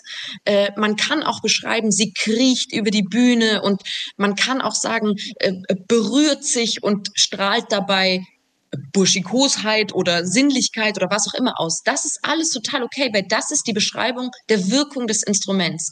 Aber zu sagen, jemand hat eine große Nase oder einen kleinen Busen, ist einfach nichtig, weil das, ich sag ja auch nicht, ich sag ja auch nicht, die Violine ist aus hellem Holz. Also ich kann das sagen, aber es ist halt nichtig. Mhm. Ja, ich glaube, es gibt schon Momente, wo die Beschreibung eigentlich schon was zutun kann. Also wenn ich jetzt an die ganzen Al Pacino und so denke, ich glaube schon, dass Äußerlichkeit gerade beim Film eine Rolle spielt. Ich habe eher das Gefühl, was, was, was dann oft stört, ist eben in deinem Fall war das ja, dass, dass man es am Ende dahingehend bewertet, eben in jenseits der Rolle bewertet man mhm. ja eigentlich das, wie gut bist du als Objekt. Ja, also jenseits ja, der Rolle. Wie ist eigentlich diese absolut. Schauspielerin als Objekt? Wie ja. ist die aus? Weil wenn, wenn, man sagen würde, die Frau hat einfach äh, kurze Haare und es wäre nur eine Beschreibung, wäre es ja okay. Und das haben dann die Verteidiger auch gerne behauptet, aber so war es halt nicht. Sie haben halt dann auch, selbst wenn sie es beschrieben haben, später gesagt, und die andere, eine andere Darstellerin war viel üppiger. Also man merkt so die Sehnsucht, wir wollen bitte gerne ne, mit diesen klassischen Attributen irgendwie, das empfinden wir als weiblicher. Also man hat schon ähm, mhm. es auf eine Art objektifiziert. Und ich glaube, das das ist der Moment, der so störend wird, wenn man eigentlich. Ich dir total ähm, recht. Ja, weißt du, du wirst dann zum Objekt gemacht, in, du als Verena, bevor mhm. überhaupt Verena als Buhl schafft und wie sie sie ausfüllt ähm, eigentlich beschrieben wird. Und da fängt auch mich als Leserin an, sowas zu stören oder auch als Zuhörerin, mhm. ja jenseits von Theaterkritikern, Menschen, die das sehen. Ähm, mich nervt es dann auch, dass sie, dass alle meinen, sie hätten so ein Anrecht, so, so, ne? Wie gut gefällt sie uns Männern? Ne? Wo ich so denke immer so, mhm. was ist denn so relevant daran, wie wir euch immer gefallen? Also auch dieses Beurteilungssystem, das wir uns als Gesellschaft so antrainiert haben. Und da habe ich auch was sehr Spannendes bei dir gelesen, so, weil unsere ganzen Rollen, Männer, Frauen, ne, jenseits des, des, des Darstellerischen, ist ja auch so eine Behauptung als Gesellschaft, was ist männlich, was ist weiblich. Ne? Mhm. Ne? Und du hast dann mal beschrieben, das hat mich auch sehr fasziniert in einem Gespräch, dass du in der Schauspielschule eben, als es um Wut ging, ähm, selber dann bemerkt hast oder die anderen immer gesagt haben, ja, du bist ja gar nicht wütend, irgendwie leidest du. Also immer wenn du Wut darstellen solltest und du hast dann auch gesagt, gefühlt warst du wütend, die anderen, die dich aber sahen, dachten, ah, da ist, äh, sie leidet, die Figur, ne, die Verena da darstellt. Und, ähm, und da hast du dann irgendwann bemerkt, eigentlich ging es auch da um die Zuschreibungen, was ist weiblich, was ist männlich und Aggression ist männlich, also das, das würde ich voll gern von dir nochmal hören, so diesen Lernprozess von, wie wir als Gesellschaft Gefühle gelabelt haben. Ne? So, was ist männlich, was ist weiblich und was es für dich auch bedeutet hat als Schauspielerin, das in dir zu verstehen und dann aber auch in deinen Rollen zu spielen oder abzurufen. ähm, ja, also das hat im Grunde genommen auch mit meiner eigenen Sozialisierung zu tun, dass ich, ähm, ich hatte einen sehr schlechten Zugang zu Wut. Ich habe, ähm, das finde ich auch ganz relevant eigentlich im Zusammenhang mit der MeToo-Debatte zum Beispiel. Ich, wie oft ich in Situationen war oder auch teilweise immer noch bin, wo ich in eine Situation komme, wo ich eigentlich wütend sagen möchte, sag mal, spinnst du? Und wo meine Reaktion ist aber, also ein, ein pikiertes Lachen ist. Also hm. wir haben so viele, uns wird so viel antrainiert als Frauen, ähm, wie wir umzugehen haben mit verschiedensten Situationen, in die wir kommen oder in die wir uns selber bringen oder was auch immer. Und da hat mir wirklich ein großes Stück weit der Zugang zu meiner eigenen Wut gefehlt bis vor, bis vor wenigen Jahren, also bis vor zehn Jahren ungefähr. Und mm, das, das hat sich eben genau darin gezeigt, dass ich eine Rolle gespielt habe, die offensichtlich wütend sein, zu sein hat an dieser Stelle. Und alle immer sagten, warum leidest du so? Wieso leidest du so? Und ich, auch wenn ich mein Gesicht dann auf Videoaufnahmen zum Beispiel gesehen habe, ich mir dachte, ja, stimmt schon, es sieht aus, als würde ich leiden. Also ich habe wirklich, mein eigener Zugang zu meiner eigenen Wut war verstellt in mir. Ich habe den erstmal nicht gefunden. Ich hatte da, ich konnte nicht gut wütend sein. Ich konnte aber gut leiden. Ähm, und ich glaube, das ist auch, ähm, da, da kommen wir dann eben in diesen Bereich der Zuschreibungen männlich, weiblich. Ähm, und das ist natürlich das Leid, die Trauer ist finde ich jetzt in unserer Gesellschaft eher weiblich konnotiert und die Wut eher männlich. Und das war dann auch an der, an der Schauspieluni so, dass uns manchmal gesagt wurde, nicht von allen Lehrenden, aber ab und zu, ja, also bei dir müssen wir auf jeden Fall noch schauen, dass wir äh, eine weibliche Rolle finden. Also, und damit war nicht gemeint eine Frau. So, wir haben eh Frauen haben Frauen gespielt. Sondern eine, die halt eben sehr weiblich ist, also eine Verführerin, eine, eine Frau, die vielleicht trauert um ihr Kind, eine Leidende ähm, und eben nicht eine, die, die, die irgendwie den Laden kurz und klein schlägt, weil das wäre mhm. ja dann wieder eine männliche Frauenfigur. Und diese Kategorisierung regt mich bis heute so auf, weil ich mir denke, das, um nochmal auf die Bullschaft zurückzukommen, das war auch wirklich so mein Anspruch, wenn ich im Vorfeld gefragt wurde, was ich denn zeigen möchte. Dann, ich möchte zeigen, dass wir Frauen alles sein können. Jeder Mensch deckt das ganze Spektrum ab. Und natürlich hat man einfach, weil man nun mal einen bestimmten Charakter hat, das eine mehr oder weniger. Aber, aber äh, diese ständig in Zuschreibungen und damit auch ständig in ständiges Absprechen von zu kommen, das finde ich so das finde ich so verkehrt einfach. Ich, ich finde, dass wir alle alles sein können, ohne dass das sofort bedeutet, man sei jetzt dies oder das oder jenes eben nicht. Ja, und ich finde es auch genial, dass du dich da einmal vor zehn Jahren an, oder an der Schauspielschule, dass du selber so eine, ähm, ich meine, was, was erzählt man dir da als junge Frau? Ne? So das eine, mhm. wenn du weiblich bist, dann bist du die Leidende oder was, dann bist du halt die Liebende, dann bist du die Schmachtende, die Sehnende. Die mütterliche. Ähm, ja, die mütterliche. Wenn du aber stark bist, dann ist es deine männliche Seite. Ne? So, genau. Also, und klar, dann heißt auch immer so als Bild, wir müssen uns das aneignen. Ne? So, wir müssen uns, ja. die männlichen, die Männer müssen sich weiblichere Gesell äh, Teile aneignen und Andererseits frage ich mich, wie du sagst, warum halt nicht einfach ähm, alle Facetten des Menschseins aneignen? Ganz warum, genau warum beschreiben wir Aggression als das Männliche? Ne? Und dann hast du eben zig Männer, die ihre Gefühle viel leichter über Aggression äußern, weil das gesellschaftlich als männlich konnotiert war, während Frauen dann schneller auch in, in, in, in eben Ohnmachtsgefühle rutschen, wenn sie irgendwas mhm. empfinden, so wie gesagt, Leid statt eine abwehrende Aggression. Und dass das alles so antrainiert ist durch unsere banalen Zuschreibungen. Ne? Das, das finde ich auch so ich glaube, das würde auch unserer Gesellschaft so gut tun, dass das noch ein Stück weit eben auch freier zu denken, weil zum Beispiel wir auch immer noch, also es war sowieso vor, vor ein paar Jahrzehnten noch ganz stark so, dass die Frau, die dann doch irgendwie in der krassen Führungsposition ist, die muss dann natürlich umso männlicher unter Anführungszeichen sein. Die muss dann natürlich den Anzug anhaben und die muss dann noch härter sein äh, als alle anderen Frauen und als die Männer zusammen noch. Und jetzt heute ist es dann vielleicht sowas wie ein Trend, dass man sagt Boss Babe, so da muss ich auch so, dann manspreade ich auch und dann habe ich immer Hosen an und dann sage ich so, so da geht's lang, Leute und bin ganz hart. Aber ich denke, wenn man eben auch äh, äh, sich gönnt als Gesellschaft und als Individuum Eigenschaften freier zu denken, dann würde das zum Beispiel auch dazu führen oder könnte das dazu führen, dass Führungskräften erlaubt wird, empathisch mitfühlend zu sein. hm. und eben nicht nur durchsetzungsstark. Also, dass wir wirklich auch, äh, und das würde unsere Gesellschaft verbessern, das würde Betriebsklima, Klimas verbessern und so weiter. Also, wir müssen uns wirklich so ein bisschen lösen von diesen Zuschreibungen.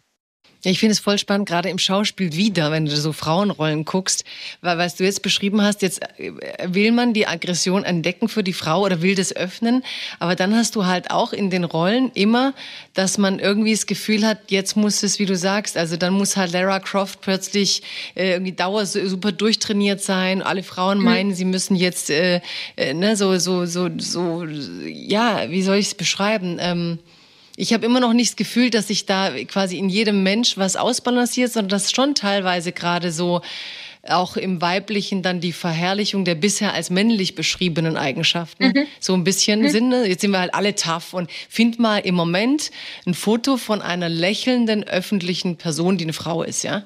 Also meistens müssen alle jetzt voll schlecht gelaunt so von unten so ein bisschen an die Kamera gucken, Körpersprache defensiv und so, hey, ich bin so tough, mir kannst du gar nichts, ich bin Generation cool, ne, so. Und ich muss immer so ein bisschen an Joni Mitchell denken, die, äh, von, ich weiß nicht, ob du kennst, die, dieses, ähm, die Blonde, die war halt so auch so, so über diese Woodstock mit, mit, mit, mit, ähm, äh, mit hilf mir, ähm, äh, Blowing in the Wind, der Weltstar, mhm. habe ich einen Blackout, der, da, da, da, wie heißt der? Bob Dylan, Bob Dylan und Joni Mitchell und die alle, ne? Und sie hat dann auch gesagt, ich war eigentlich aus der Musikindustrie draußen, als, als Michael Jackson kam und dann hieß es, I'm bad, I'm bad, you know it, äh, weil sie war, because I wasn't bad, I just wasn't bad. so. Und, ähm, und sie hat halt da ihre Sensibilität ein Stück weit gegen dieses Cool verteidigt.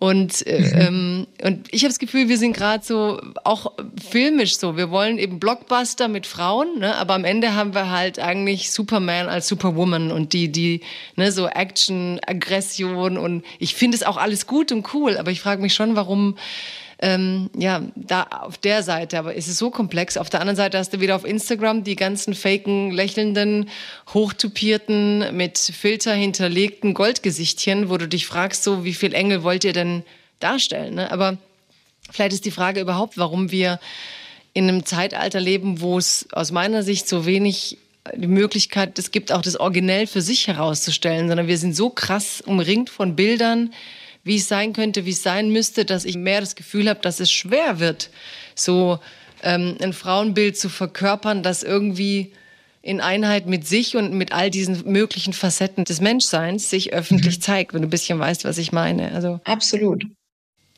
Hm, und ich kann nichts dazu sagen, weil du schon wieder alles Nein, nein, ich will so unbedingt wissen. Ich, ich lerne ganz viel in diesem Gespräch, finde es total schön. Nein, ich will aber vor allem auch lernen, wie das für dich ist, weil du das dann ja auch alles so im Beruf darstellen kannst. Gibt es für dich gerade auch so eine Frauenfigur, eine Frauenrolle oder einen Film, wo du siehst und wie das gespielt wird und sagst, boah, das würde ich gern machen oder das würde mir auch was so öffnen von dem, was ich verkörpern will? Weil du hast ja jetzt zum Beispiel aufgegeben ähm, deine Rolle in Polizeiruf 110 und auch mit der Lust auf neue Herausforderungen. Also ich habe schon auch das Gefühl, du suchst gerade so noch nach Rollen, wo du viele Facetten vielleicht noch von dir öffnen kannst oder ausleben darfst und ausprobieren darfst. Total, das mache ich sowieso wirklich immer. Also ich habe einfach immer Lust, weiterzuschauen. Ähm, was du vorher äh, meintest, auch mit dem, diese, ich habe schon so eine krasse Sehnsucht nach Lebendigkeit. Ähm, und das ist eben nicht das Leben von gestern. Das hast du so schön gesagt vorhin. Das trifft eben auch auf meine Rollenentscheidungen zu und eben, dass ich dann Formate auch mal wieder verlasse. Ähm, und generell werde ich natürlich auch oft gefragt, so was würdest du dir denn wünschen zu spielen oder so, auch von AutorInnen. Und ich plädiere wirklich für eine ganz große Offenheit im Denken, ähm, dass man zum Beispiel sagt, es kann auch eine, eine gebrochene Mutter jemand sein, der dann zum Beispiel zu morden anfängt. Das muss nicht die eiskalte Killerin in der Lederjacke sein. Kann sie sein, muss sie aber nicht. Und generell suche ich auch ganz viel nach etwas, was ich so ein bisschen als neue Sinnlichkeit bezeichnen würde, was eben uns auch eben als Frauen auch erlaubt zu sagen, wir dürfen ganz sinnlich sein und verlieren dabei nicht eben unsere Eigenständigkeit und auch in einer großen Verletzlichkeit, die eben, die auch eine große, auch der Wunsch verführt zu werden, nimmt uns nicht an Stärke und so. Also diese, diese neue Sinnlichkeit von ich möchte, ich möchte verführt werden, ich möchte auch verführen, ich möchte schön sein, ich möchte aber auch nicht nur schön sein. Ich, all das ähm, suche ich immer wieder in meinen Rollen und finde es auch immer wieder. Und dann macht es mir aber natürlich auch, also was ich gleichzeitig sage, was ich total gerne mal spielen würde, wäre so eine ganz klassische Actionheldin auch, so mit, mit Abseilen von der Decke und mit einem Flickflack raus aus dem mhm. Raum, in, am besten in einem engen Leder-Suit, mhm. hätte ich ja auch Lust drauf. Also mh, mm, einfach eine große Offenheit zu denken. Und das ist auch für mich in, in, meinem, in meiner Berufslaufbahn bisher das größte Glück und Geschenk und die schönste Entwicklung ist, dass mir eben gegönnt wird, so viel Unterschiedliches zu spielen, Gott sei Dank. Ja, und auch so auf Entdeckungsreise zu gehen. Ich glaube, dass wir einfach auch manchmal so viele alte Schablonen leben, weil gar nicht die Menschen so viel Zeit haben, die Facetten von sich zu entdecken. Ich habe, während du gerade von der neuen Sinnlichkeit geredet hast, trotzdem die Frage gehabt, als du gesagt hast, du hast die Wut in dir entdecken müssen. Wie ist denn eigentlich dann die Wut in dir? Oder wie hat sich das angefühlt, die zu entdecken? Und wie äußerst sie, also wie ist die wütende Verena? Hm. Hm. Boah, da muss ich jetzt drüber nachdenken. Ich kann mich auch gar nicht so sehr an den einen Moment erinnern, wo ich dann irgendwie, also ich glaube, es ist wahrscheinlich auch nicht so ein sekundärer Moment, wo, wo das dann passiert und plötzlich, ah, das ist gut, sondern es schleicht sich dann so ein bisschen ein, man erarbeitet es sich Schritt für Schritt, man erlebt es mal mehr, mal weniger und dann hat man es plötzlich irgendwann. Ähm, ich bin nicht oft wütend, aber wenn ich wütend bin, dann erlaube ich es mir zu sein. Und dann erlaube ich mir auch laut zu sein. Und dann erlaube ich mir auch ähm, vielleicht mal über das Ziel hinauszuschießen. Also ich, ich merke, dass ich dann schon manchmal mich so danach auch noch irgendwie schäme, wenn ich jetzt mal irgendwie laut geworden bin und auf den Tisch gehauen habe. Das kommt dann schon auch wieder. Ähm, aber dass ich mir dann im Nach, also so, es ist meistens so, oh, ich bin kurz wütend wegen irgendwas, hau mal auf den Tisch, werde auch wirklich laut und sage, das geht jetzt so nicht. Dann schäme ich mich kurz dafür und dann versuche ich mir im, im, dritten Gang zu denken, es ist okay, du warst jetzt mal kurz wütend, ähm, du musst jetzt, äh, versuche dann auch dem Impuls zu widerstehen, allen Beteiligten nochmal eine SMS zu schreiben und zu sagen, hey, es tut mir so leid. also so, das mhm. hat man ja dann auch oft irgendwie als Frau, dass man sich denkt, oh Gott, das war jetzt sicher unangenehm, jetzt war ich sicher zu laut, jetzt muss ich nochmal zu allen gehen, mich entschuldigen oder so. Ich glaube, das sind so Gedanken, die männliche Kollegen zum Beispiel jetzt nicht so oft haben, dass sie denken, da war ich jetzt zu drüber und das sollte ich jetzt mit allen nochmal einzeln klären. Also ich versuche mir dann, nachdem die Wut da war, nachdem die Scham über die Wut da war, zumindest dann nochmal zu sagen, es ist okay, dass beides da war. Und Krass, ja. ähm, du, kannst, du kannst jetzt auch einfach mal so stehen lassen. ja, so während du redest, denke ich an die Bücher. Ich glaube, letztes Jahr während Corona durch diese Pandemie und äh, die vielen Auf, äh, ja, Momente und Situationen, in denen Frauen so viel aufgefangen haben, gab es ja ein großes, fand ich, so Revival der Wut und dass Frauen wieder wütend sein dürfen und dass es wichtig mhm. ist, wütend zu sein und über die emanzipatorische Kraft von Wut. Und ich finde einerseits richtig, weil die meisten Frauen, aber ich glaube auch, da gibt es schon auch viele Männer, die jetzt eben nicht von dieser äh, cholerischen Sorte so, wo man sich fragt, wie viel Platz hat eigentlich, weil Schauspiel ist ja überhaupt Gefühl, glaube ich auch darstellen, wie viel Platz hat Wut an sich noch in unserer Gesellschaft, ne? Und auch Wut als eigentlich ist es ja eins der Urgefühle, so wie alle anderen. Mhm. Und trotzdem, gerade da sagst auch du jetzt zum Beispiel, ich erlaube mir die Wut. Also warum haben wir so viele mhm. Kontrollriegel eigentlich vor der Wut? Warum misstrauen wir der Wut so krass? Boah, gute Frage. Wow. Hm. Tun es alle oder ist auch das ein Frauending? Oder ein, ein ich meine natürlich auch immer nicht nur Frauen, sondern ähm, marginalisierte Gruppen, die eben nicht jetzt die Hauptprofiteure einer patriarchalen Gesellschaft sind. Also ich glaube, Minderheiten, Frauen tun es stärker. Aber wenn du zum Beispiel im deutschen Parlament guckst, ist ja, also im Vergleich jetzt zum italienischen oder zum britischen, wo ja auch teilweise sehr ausfällige Dinge stattfinden, auch emotional. Und bei uns ist ja schon so der, Tenor, wenn es gut läuft, war das so ein eloquenter Schlag, am liebsten so sachlich wie bei Merkel. Irgendwie, als hätte man sozusagen den Sachbericht äh, irgendwie ein bisschen, äh, wie soll ich sagen, mündlicher gemacht, ein bisschen cooler und dann kommt man so über alle emotionalen Fallstricke des Lebens und des Debattierens hinweg. Und deswegen wurde Merkel ja auch immer so abgefeiert. So, jetzt hat sie es wieder so sachlich abgeräumt, ne, mit so einem langweiligen Satz, wenn wir ehrlich sind. Und, Aber das ähm, betrifft dann gar nicht nur die Wut, sondern die Emotion im Allgemeinen. Also, dass man sich denkt, bei uns ist so, Emotionalität ist oft auch so negativ behaftet. Also, auch wenn man jetzt zum Beispiel streitet, ähm, ich kenne das aus meinem Leben, jetzt ein paar Jahre schon nicht mehr, aber auch wenn ich das beobachte oder auch in Filmen, in Medien, dass wenn dann ein, eine Streitpartei lauter wird, dass die andere sagt, jetzt werd nicht so emotional, als wäre das was Schlechtes, emotional zu werden. Also Emotionalität bedeutet ja nur, dass das Anliegen auch wirklich irgendwie nah am Herzen angesiedelt ist und, und, und eine Wichtigkeit und eine Brisanz hat. Und man, also ich finde, Emotionalität generell sollte mehr Aufwertung noch erfahren. Ja, aber das ist, das ist bei uns so ein Grundmisstrauen. Also bei der Wissenschaft, okay, also als ich anfing zu studieren, weiß ich noch in der Amerikanistik sogar, wo es um Kurzgeschichten ging, war dann in der ersten Sekundärliteratur, die ich lesen musste, die Fußnote auf Seite 1, Fußnote 1, emotional ist in diesem Fall nicht negativ gemeint. Und da wollte ich schon mein Studium abbrechen, so, weil ich das voll schlimm fand, dass überhaupt jemand auf die Idee kommt, emotional könnte negativ gemeint sein. Wo bin ich denn hier gelandet so in so einem blöden Ding? Und dann wollte ich es abbrechen. Eigentlich, Mensch, dann habe ich halt gedacht, okay, Wissenschaft will natürlich alles versachlichen und so. Und habe das dann in der Wissenschaft akzeptiert, aber dass wir gesellschaftlich ne, das so fürchten, dass es eben äh, ein Stück weit ausgelagert ist in Film, in Musik, in Theater, inzwischen auch in Therapien mehr noch als alles andere, aber dass wir in jedem zwischenmenschlichen Kontakt inzwischen fast so eine reibungslose Dynamik haben wollen. Weißt du, was ich meine? So? Dass man geht halt ins Theater, um zu sehen, wie Anna platzt. Ich weiß noch, als ich ähm, Theaterstücke Markt Heidelberg durfte ich dann so Stücke aus Kroatien einladen. Und dann kamen kroatische Theatermenschen nach Heidelberg und die haben ein Stück, glaube damals vom Maxim Gorki ähm, Theater noch unter Armin Petras geguckt und ähm, mit Fritzi Haberland und einem Mann und an einer Szene ähm, alle sind so kontrollierte Figuren. Der Mann hatte so immer so, so ein albernes Hemd an, Krawatte, er hatte funktioniert bei der Arbeit, bei der Frau. Und einmal reißt er sich so eben dieses so Hemd auf und, äh, und, und trommelt sich auf die Brust, ja, wie so ein Affe und schreit. Und dann bekam er einen riesen Szenenapplaus, riesig. Und die kroatischen Gäste neben mir so, die haben mich nachher so, was war denn mit der Szene? Warum gingen die da so ab?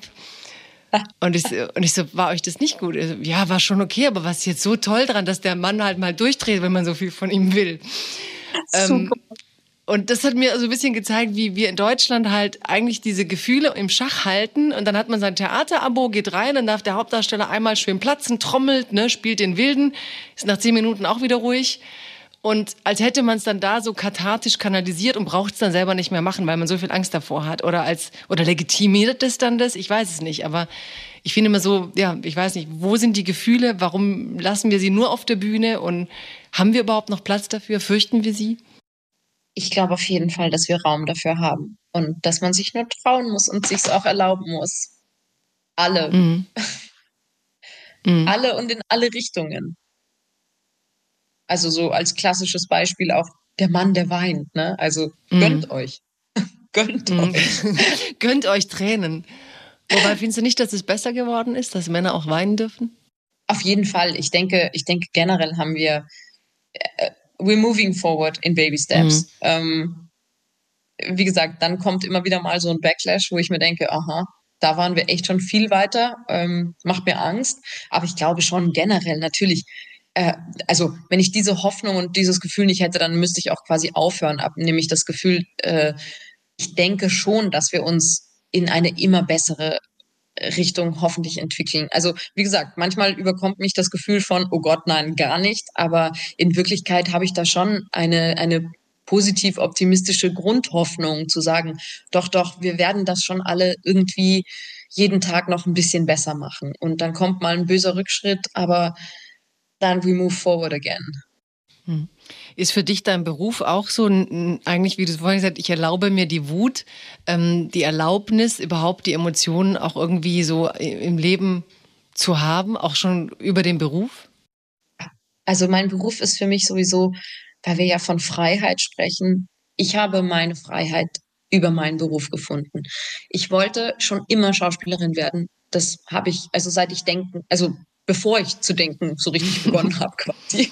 Und also meine Mutter hat mal in ihr Tagebuch geschrieben, äh, Verena sagt, sie wird Schauspielerin, da war ich drei oder vier. Also ich hatte diesen, diese Sehnsucht und diesen Wunsch schon so lange und ich überlege jetzt heute natürlich oft irgendwie, warum wollte ich das denn? Und dann komme ich eigentlich immer zu der Überlegung, dass das, was ich heute leben darf, glaube ich, die große Sehnsucht war in mir, nämlich die Freiheit, die ich in der Kunstwelt gefunden habe, nämlich wirklich die Freiheit, so sein zu dürfen, wie man ist, so sich so anziehen zu dürfen, wie man will.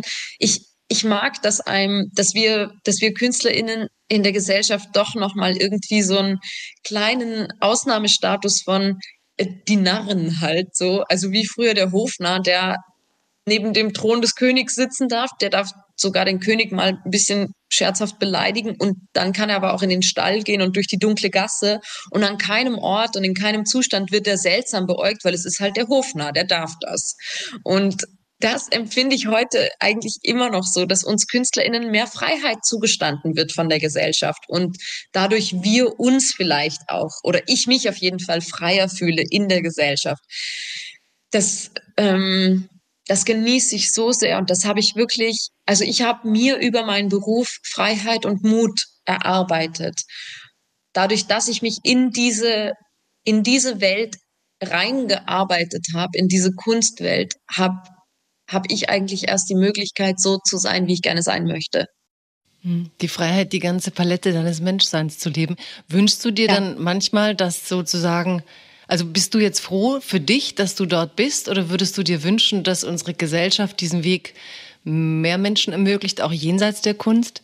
Absolut, selbstverständlich. Also ich, ich bin unendlich glücklich, Künstlerin zu sein. Das, ich möchte nichts anderes, aber natürlich würde ich mir wünschen, dass unsere Gesellschaft ähm, als solche freier ist. Und ich versuche auch dann in meinem Tun auch jetzt gar nicht so sehr in den Rollen, sondern auch im Rundherum zu schauen, hm, was kann ich denn an Mini, Mini-Zeichen setzen, die vielleicht im Endeffekt ein Mikromillimeter dazu beitragen, dass sich andere Menschen auch erlauben, sich freier zu fühlen. Also es sind dann manchmal so Banalitäten wie kein BH anziehen, barfuß irgendwo hinlaufen. Ähm, also ich laufe jetzt nicht barfuß durch die Stadt oder so, aber äh, es, es, gab letztens einen Artikel darüber, dass ich bei einem Interviewtermin meine Schuhe ausgezogen hätte. Und ich war so, ja, es war, es hatte 38 Grad und wir saßen auf einer Terrasse.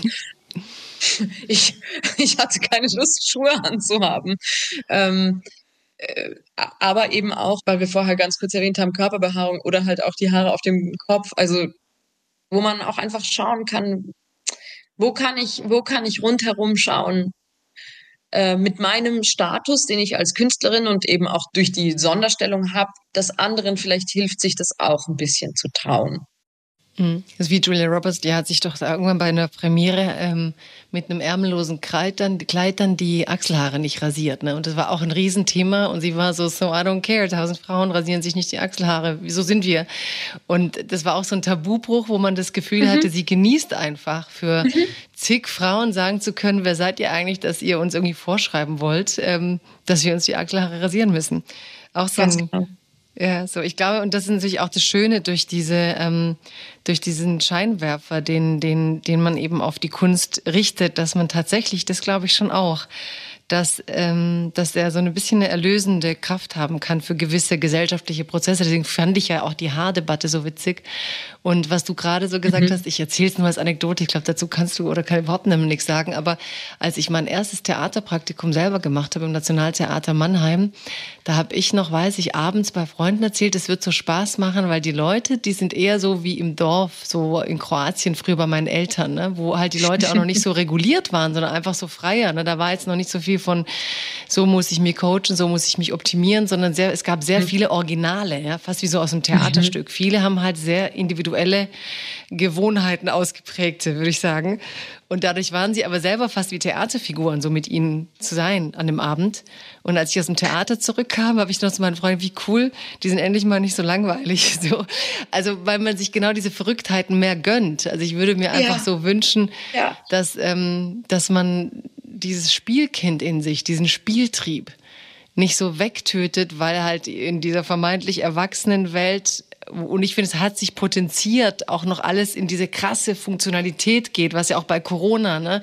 Dann machst du Zoom und dann gibt's eigentlich gar keinen echten Smalltalk, sondern die Funktion. Du musst das erledigen, das erfüllen, was sein muss. Wir sind am Ende alle nur noch so kleine, kleine Zahnräder in einer Welt, in der Menschsein halt wirklich nicht mehr so viel Platz hat. Und drum ähm, ja, liebe ich auch die Kunst als einen der Orte, an dem all das verteidigt wird und ähm, finde auch Menschen wie dich wichtig für, für, für solche Debatten und würde jetzt gern trotzdem nochmal einhaken bei einem Thema, das ich natürlich, das hast du jetzt mehrfach erwähnt, von deiner Mutter, von diesem Erlebnis, dass die Mutter krebskrank wird, dass du sie auch verloren hast am Ende an, an diese Krankheit. Ähm, und gleichzeitig hast du einmal gesagt, sie ist eine Frau, von der du auch sehr viel über Freiheit gelernt hast oder die für dich so trotzdem da viel geprägt hat.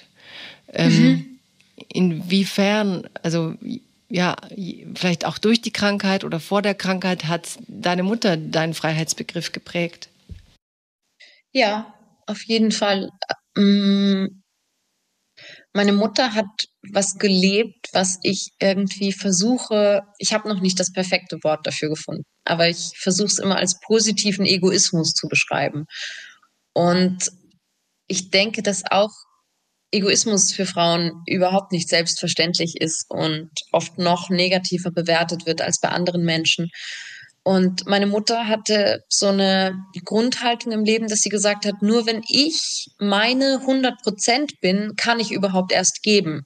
Und deshalb wäre es für sie einfach nie in Frage gekommen, nicht ihren Lebenstraum zu verfolgen, nicht in die Stadt zu ziehen, wo sie gerne leben möchte, nicht den Beruf anzunehmen, auch wenn das für die ganze Familie bedeutet, umzuziehen oder dass der Vater auch mal nicht umzieht. Also meine, meine Mutter hat da sehr frei nach ihren Wünschen entschieden und erstmal keine Rücksicht auf andere darin genommen. Und jetzt könnte man irgendwie denken, das sei irgendwie total unangenehm für die Familie gewesen. Aber für mich hat gerade das ausgemacht, dass sie so eine gute Mutter war.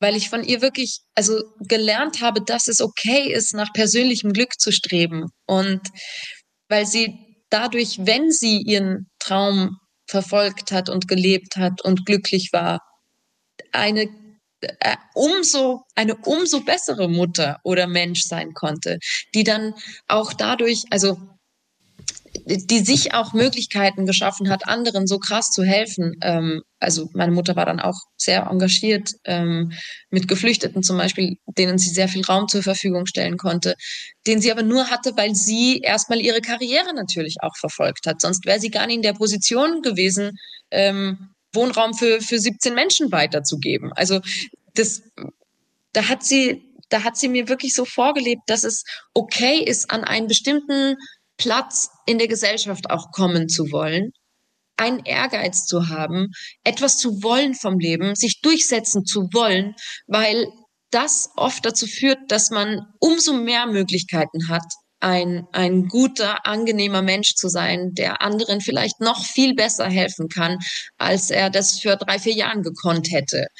Und diesen positiven Egoismus fand ich immer wahnsinnig inspirierend von ihr. Und ja, ich finde das generell einfach, ich, ich also sie war dabei hm. auch nicht, also meine Mutter ist jetzt nicht irgendwie nach mir die Sinnflut mäßig durch ihr Leben ja, gegangen. Das meine ich nicht. Deswegen, was sie, was sie wollte beruflich, ne? Also ist ja auch ungewöhnlich für ihre Zeit und wie ja. sie sich ihren beruflichen äh, Wunsch da erfüllt hat und welchen. Vielleicht erzählst du uns das nochmal.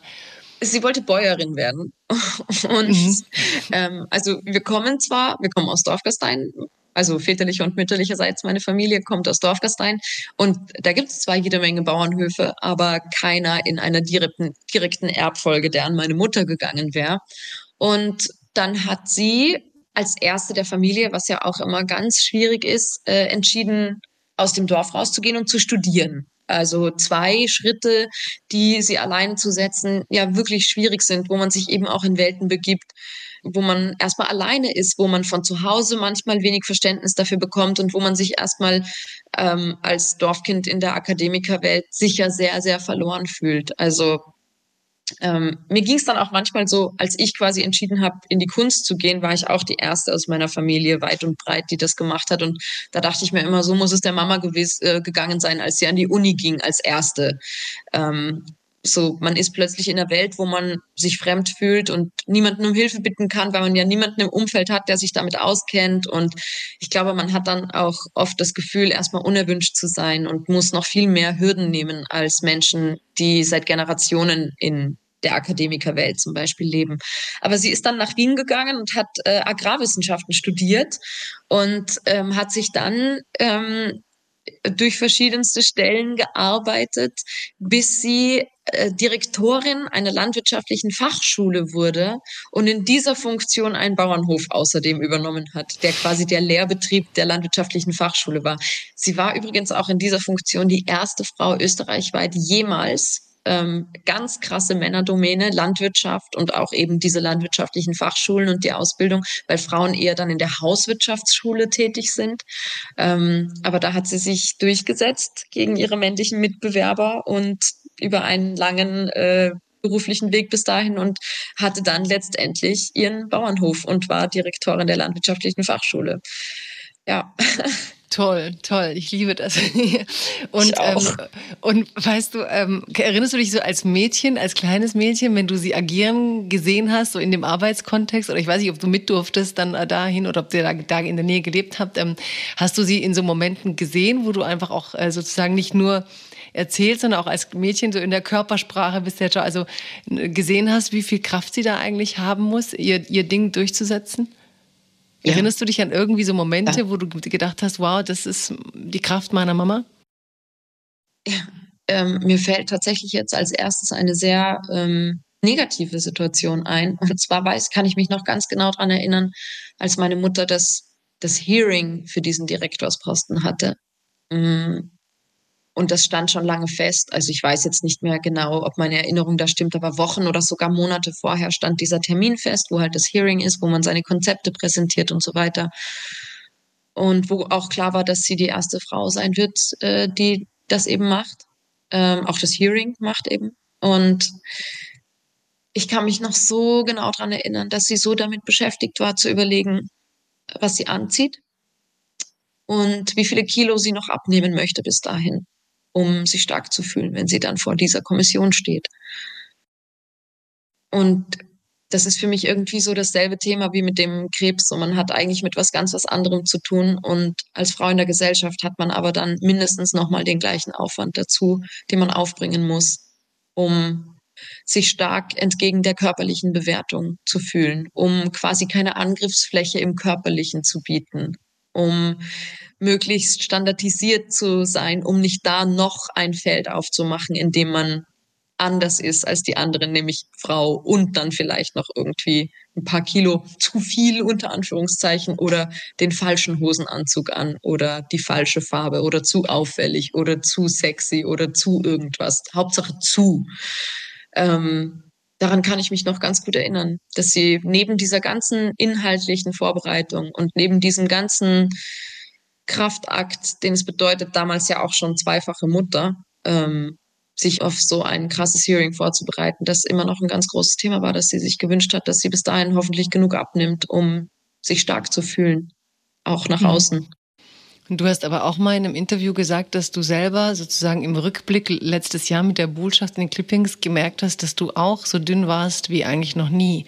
Also, dass du diese Eigenschaft ohne, unbewusst auch selber an dir entdeckt hast. So, jetzt kriege ich so eine Rolle, da ist so viel ähm, Scheinwerferlicht drauf und ja, hast vielleicht auch nicht so bewusst wie deine Mutter in dem Moment, aber vielleicht auch auf irgendeiner Ebene gedacht, ähm, dann will ich nicht irgendwie, du hast ganz krass formuliert, noch irgendwelche Speckröllchen als Angriffsfläche ja. bieten. Ja, das war tatsächlich das war tatsächlich der Gedanke, den ich da an einem Tag hatte, als er mir dann bewusst wurde, dachte ich mir echt so, okay, wenn ich schon eine Glatze habe, dann nicht auch noch eine Speckrolle. Das gebe ich ihnen nicht auch noch, habe ich mir gedacht. So diese Angriffsfläche will ich und kann ich nicht auch noch sein. Da, da Da zensiere ich mich lieber selber in meinem Leben, in meinem Essen, in meiner Sinnlichkeit auch wieder, weil Essen ist ja auch Sinnlichkeit und einfach auch einfach Nahrung. ähm, also da kastei ich mich lieber selber, als dass ich mit der Angst lebe, dass auch das noch beurteilt wird. Ja, interessant. Das habe ich, ich letztes seine... Jahr bemerkt. Ja, absolut. Ja.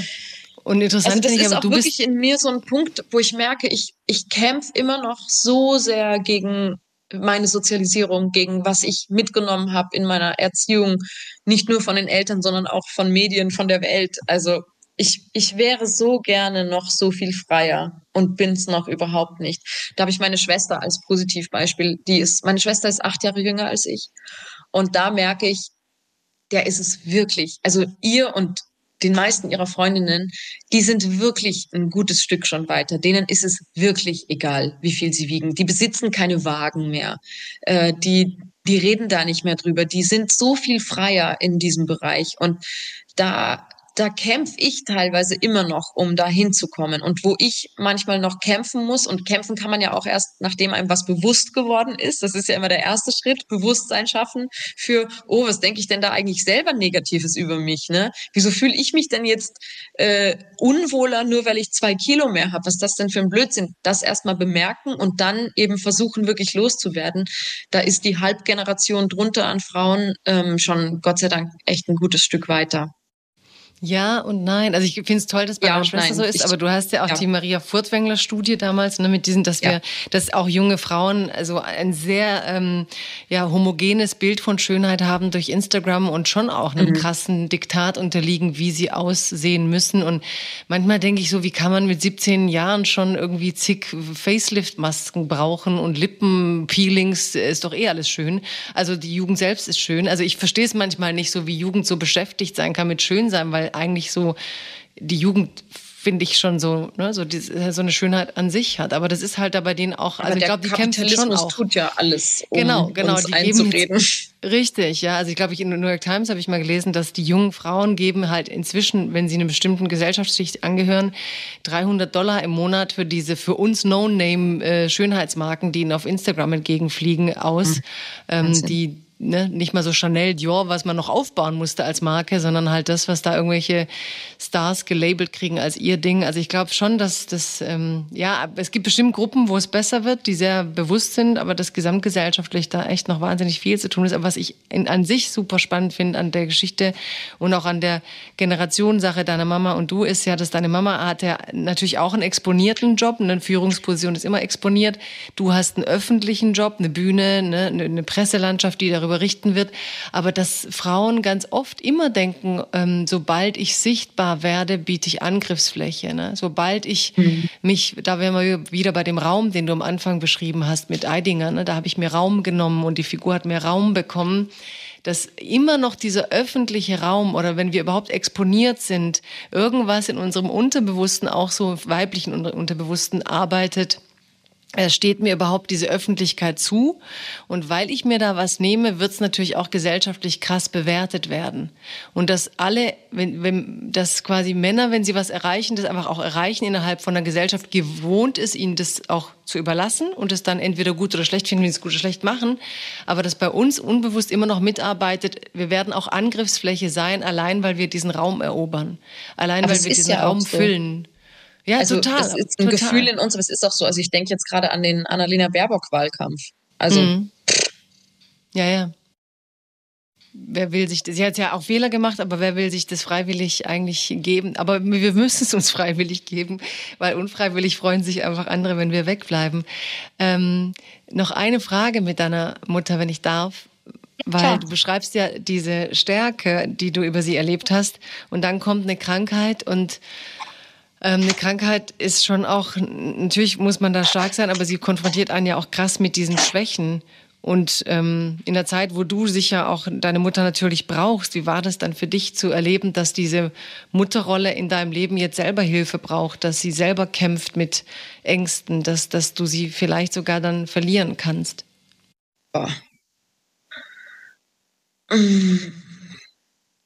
Ja, also es ist natürlich ich kann gar nichts anderes dazu sagen, als, außer dass es einfach das unvorstellbar Schlimmste war für mich die Angst, meine Mutter zu verlieren.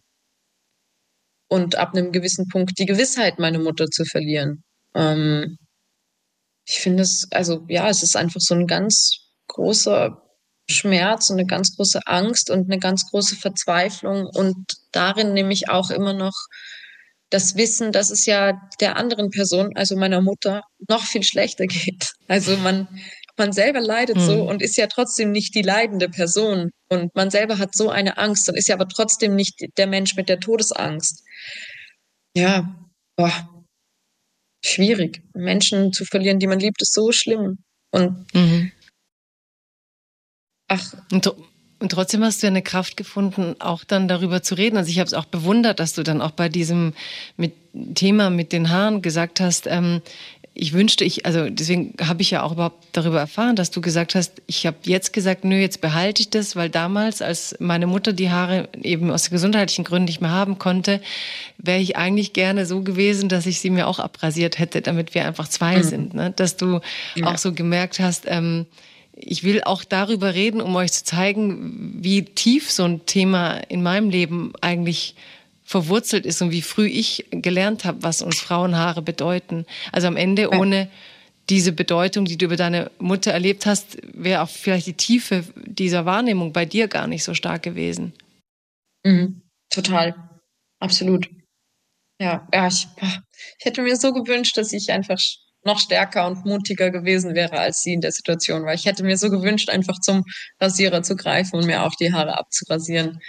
Weil meine Mama war so schön ohne ihre Haare. Sie war so schön und sie hat selber nicht verstanden, wie schön sie ist. Und ich dachte mir immer so, vielleicht, wenn ich jetzt sage, dass ich ohne Haare schön bin, vielleicht sieht sie dann, dass sie auch schön ist. Aber ich habe mich nicht getraut damals. Ähm, was ja. für ein schöner Gedanke. Und du bist wahnsinnig schön, auch mit diesen Haaren. Das ist ähm, auch, ja, auch so toll zu sehen, wie eben wie weiblich äh, und wie unabhängig von diesen Haaren ähm, du, du diese Rollen fühlen kannst und wie viel Lust du hast an auch an, an diesem Raum zu nehmen. Ich glaube, das ist auch so was, wo, wenn wir darüber reden, wie andere Frauen, wie Kunst andere Frauen befreien kann. Ich glaube, das ist schon ähm, ja so ein kleiner Pionierkampf, den du und jede Schauspielerin durch diese Exponiertheit dann auch irgendwie leistet in der Gesellschaft. Jede, die es eben nicht so klassisch erfüllt, dass wir denken, aha, okay, wir müssen gefallen, sondern irgendwie zeigen, wir können so viel mehr. Und dabei denke ich, ist auch immer wichtig zu sagen, es ist trotzdem okay, gefallen zu wollen. Also mhm. ich, ich, glaube, du, du meintest jetzt das natürlich nicht, es ist eher so eine Message nach draußen. Mhm. Also es heißt nämlich nicht, also nicht gefallen zu müssen, heißt nicht, dass man nicht trotzdem manchmal einfach sich denkt, oh Gott, hoffentlich gefällt's ihnen. so, das ist nämlich auch total okay. Das meine ich auch mit, man kann alles sein. Man, man kann nämlich auch wollen, dass man mal nicht aneckt. Das ist ein genauso legitimer Wunsch, wie zu sagen, ich möchte mich noch freier fühlen, ich möchte mich, ähm, ich möchte mich besonders fühlen. Ganz genauso ist es okay zu sagen, ich möchte jetzt eine Zeit lang einfach mal ganz unauffällig mit dem Strom schwimmen und ähm, hoffentlich gefällt's ihnen. Und mhm. generell glaube ich, weil wir ja auch so jetzt ein bisschen drüber geredet haben, mit wo sich die Gesellschaft hin verändert und dass sie in manchen Bereichen kleine Schritte nach vorne macht und in anderen Bereichen große Schritte nach hinten und auch vieles gleichzeitig ähm, einfach stattfindet, also Entwicklungen gleichzeitig stattfinden, die eigentlich konträr zueinander sind und beide aber existieren. Ähm, ich glaube, dass, also ich habe nämlich tatsächlich für mich gelernt, noch mutiger und freier zu sein, nicht nur über den Beruf, sondern auch ab einem gewissen Punkt meines Lebens, wo ich für mich beschlossen habe, nie wieder eine Frau zu beurteilen oder zu verurteilen. Und ich wirklich einfach seit ein paar Jahren mit einem ganz großen Vertrauensvorschuss Frauen gegenüber durchs Leben gehe, mit einem liebenden Blick auf Frauen, mit einfach ganz viel Solidarität gegenüber Frauen und ähm, in, in dem gleichen Maße, wie ich angefangen habe, Frauen zu bewundern, habe ich das Gefühl, selber mutiger und freier geworden zu sein und selber weniger verurteilt und beurteilt zu werden. Und ich glaube, dass wirklich Solidarität und auch in den Momenten, wo wir vielleicht kurz mal ob unserer Sozialisierung oder vielleicht, weil es sogar auch wirklich im negativen Sinne stimmt, in dem Moment denken, oh, die hat sich jetzt aber aufgeführt oder die hat sich jetzt aber ganz schön viel Raum genommen oder was hat die denn an oder hm, mutig sowas anzuziehen. Hm, hm, hm. Wenn wir in dem Moment, wo wir merken, wir denken gerade sowas, ähm, dem bewusst was entgegensetzen und sagen, nein, ich finde diese Frau jetzt aktiv gut dafür, dass sie über die Stränge schlägt, dass sie das gemacht hat, dass sie das gesagt hat, dass sie da ist, dass sie das anhat, dass sie das tut, dass sie ein bisschen zu betrunken ist, ein bisschen zu laut ist, ein bisschen zu schrill ist, ein bisschen zu emotional oder zu hysterisch. Das finde ich jetzt in dem Moment gut, weil das wird uns im Endeffekt als Gesellschaft weiterbringen, dass diese eine Frau in dem Moment über die Stränge geschlagen hat. Ich glaube, dass uns das insgesamt weiterbringt. Ich finde es so schön, weil ich finde, das ist eigentlich das, was, was uns als Frauen am meisten zurücknimmt, nämlich, dass wir diesen patriarchalen Blick auf uns selbst haben Ganz und genau. eigentlich uns immer als Konkurrentinnen verstehen. Also das ist, glaube ich, einfach in diesen blöden Hirnrinden festgelegt und, und wie du sagst, aktiv dagegen zu gehen. Und ich finde es auch wunderschön, dass du der Gefallsucht ähm, ein Plädoyer hältst, weil ich habe neulich auf Instagram hat jemand bestimmt gut gemeint, so wie kann man Gefallsucht loswerden, so als wäre es das Tollste auf der Welt, dass man niemand gefallen will. Ja. Und da dachte ich auch so, eigentlich sagt auch selbst die ganze Hirnforschung, dass das Gehirn, das ist unser Speicher, dass wir suchen soziale Bindung, wir suchen soziale Anerkennung und dass wir gefallen wollen, ist erstmal noch kein Zeichen von mangelnder Autonomie oder, oder irgendwas. Absolut. Also ich finde ähm, genau diese Form von Verbindung zu sich, aber dann auch die Gabe zu gucken, wie kann ich das mit anderen machen, aber auch das, was ich an dir inspirierend finde und ansteckend finde und was mich schon lange aus der Ferne angesteckt hat, ähm, zusehend und ich mich sehr, sehr freue, dass wir das mal vertiefen durften hier bei Freiheit Deluxe. Verena, ich danke dir sehr, dass du da warst, so offen warst, so inspirierend warst, so sinnlich warst, so neugierig warst, wie ich dich auch aus dem Bildschirm kenne. Äh, hat mir viel Spaß gemacht. Danke, dass du da warst. Danke dir, Jagoda, für die Einladung und für das schöne Gespräch und dass ich gelernt habe, dass es okay ist, mir zu gönnen, morgen nicht das Leben von gestern leben zu wollen. Auf keinen Fall, weil das ist ja für uns noch interessanter, wenn es was Neues ist. Ja, danke. Ja. Also danke dir für die Zeit. Danke. So, das, liebe Freunde von Freiheit Deluxe, war Verena Altenberger. Und ja, Ihr merkt schon, ich bin ganz froh, dass sie da war, wirklich sehr froh, weil ich beobachte sie schon lange, wie ich es erzählt habe. Und diese Millimeterfreiheit, die sie sich erkämpft, diese Wärme, die Sinnlichkeit, ich glaube, dass das was ist, was ähm, ansteckend ist, was inspirierend ist. Mir geht's auf jeden Fall so.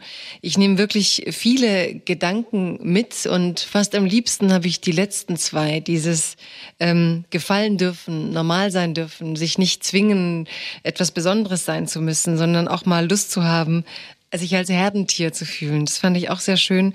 Und tatsächlich diese Lektion, dass es uns Frauen so schwer fällt, den patriarchalen Blick, den bewertenden Blick auf andere Frauen loszuwerden. Und ähm, wenn ich etwas jetzt machen werde, ab jetzt ist aktiv, wenn ich irgendwas Genervtes denke, mal Stopp sagen und versuchen, irgendwie die Frau zu feiern für alles das, was mich im ersten Impuls vielleicht vermeintlich genervt hätte. Ich hoffe, ihr hattet Spaß an der Folge. Ich hatte es auf jeden Fall und ich hoffe, man hört sich wieder in 14 Tagen, wenn es wieder heißt Freiheit Deluxe. It's a new dawn, it's a new day. It's a new life for me. Freiheit Deluxe mit Jagoda Marinic ist eine Produktion des Hessischen Rundfunks und des Börsenvereins des deutschen Buchhandels.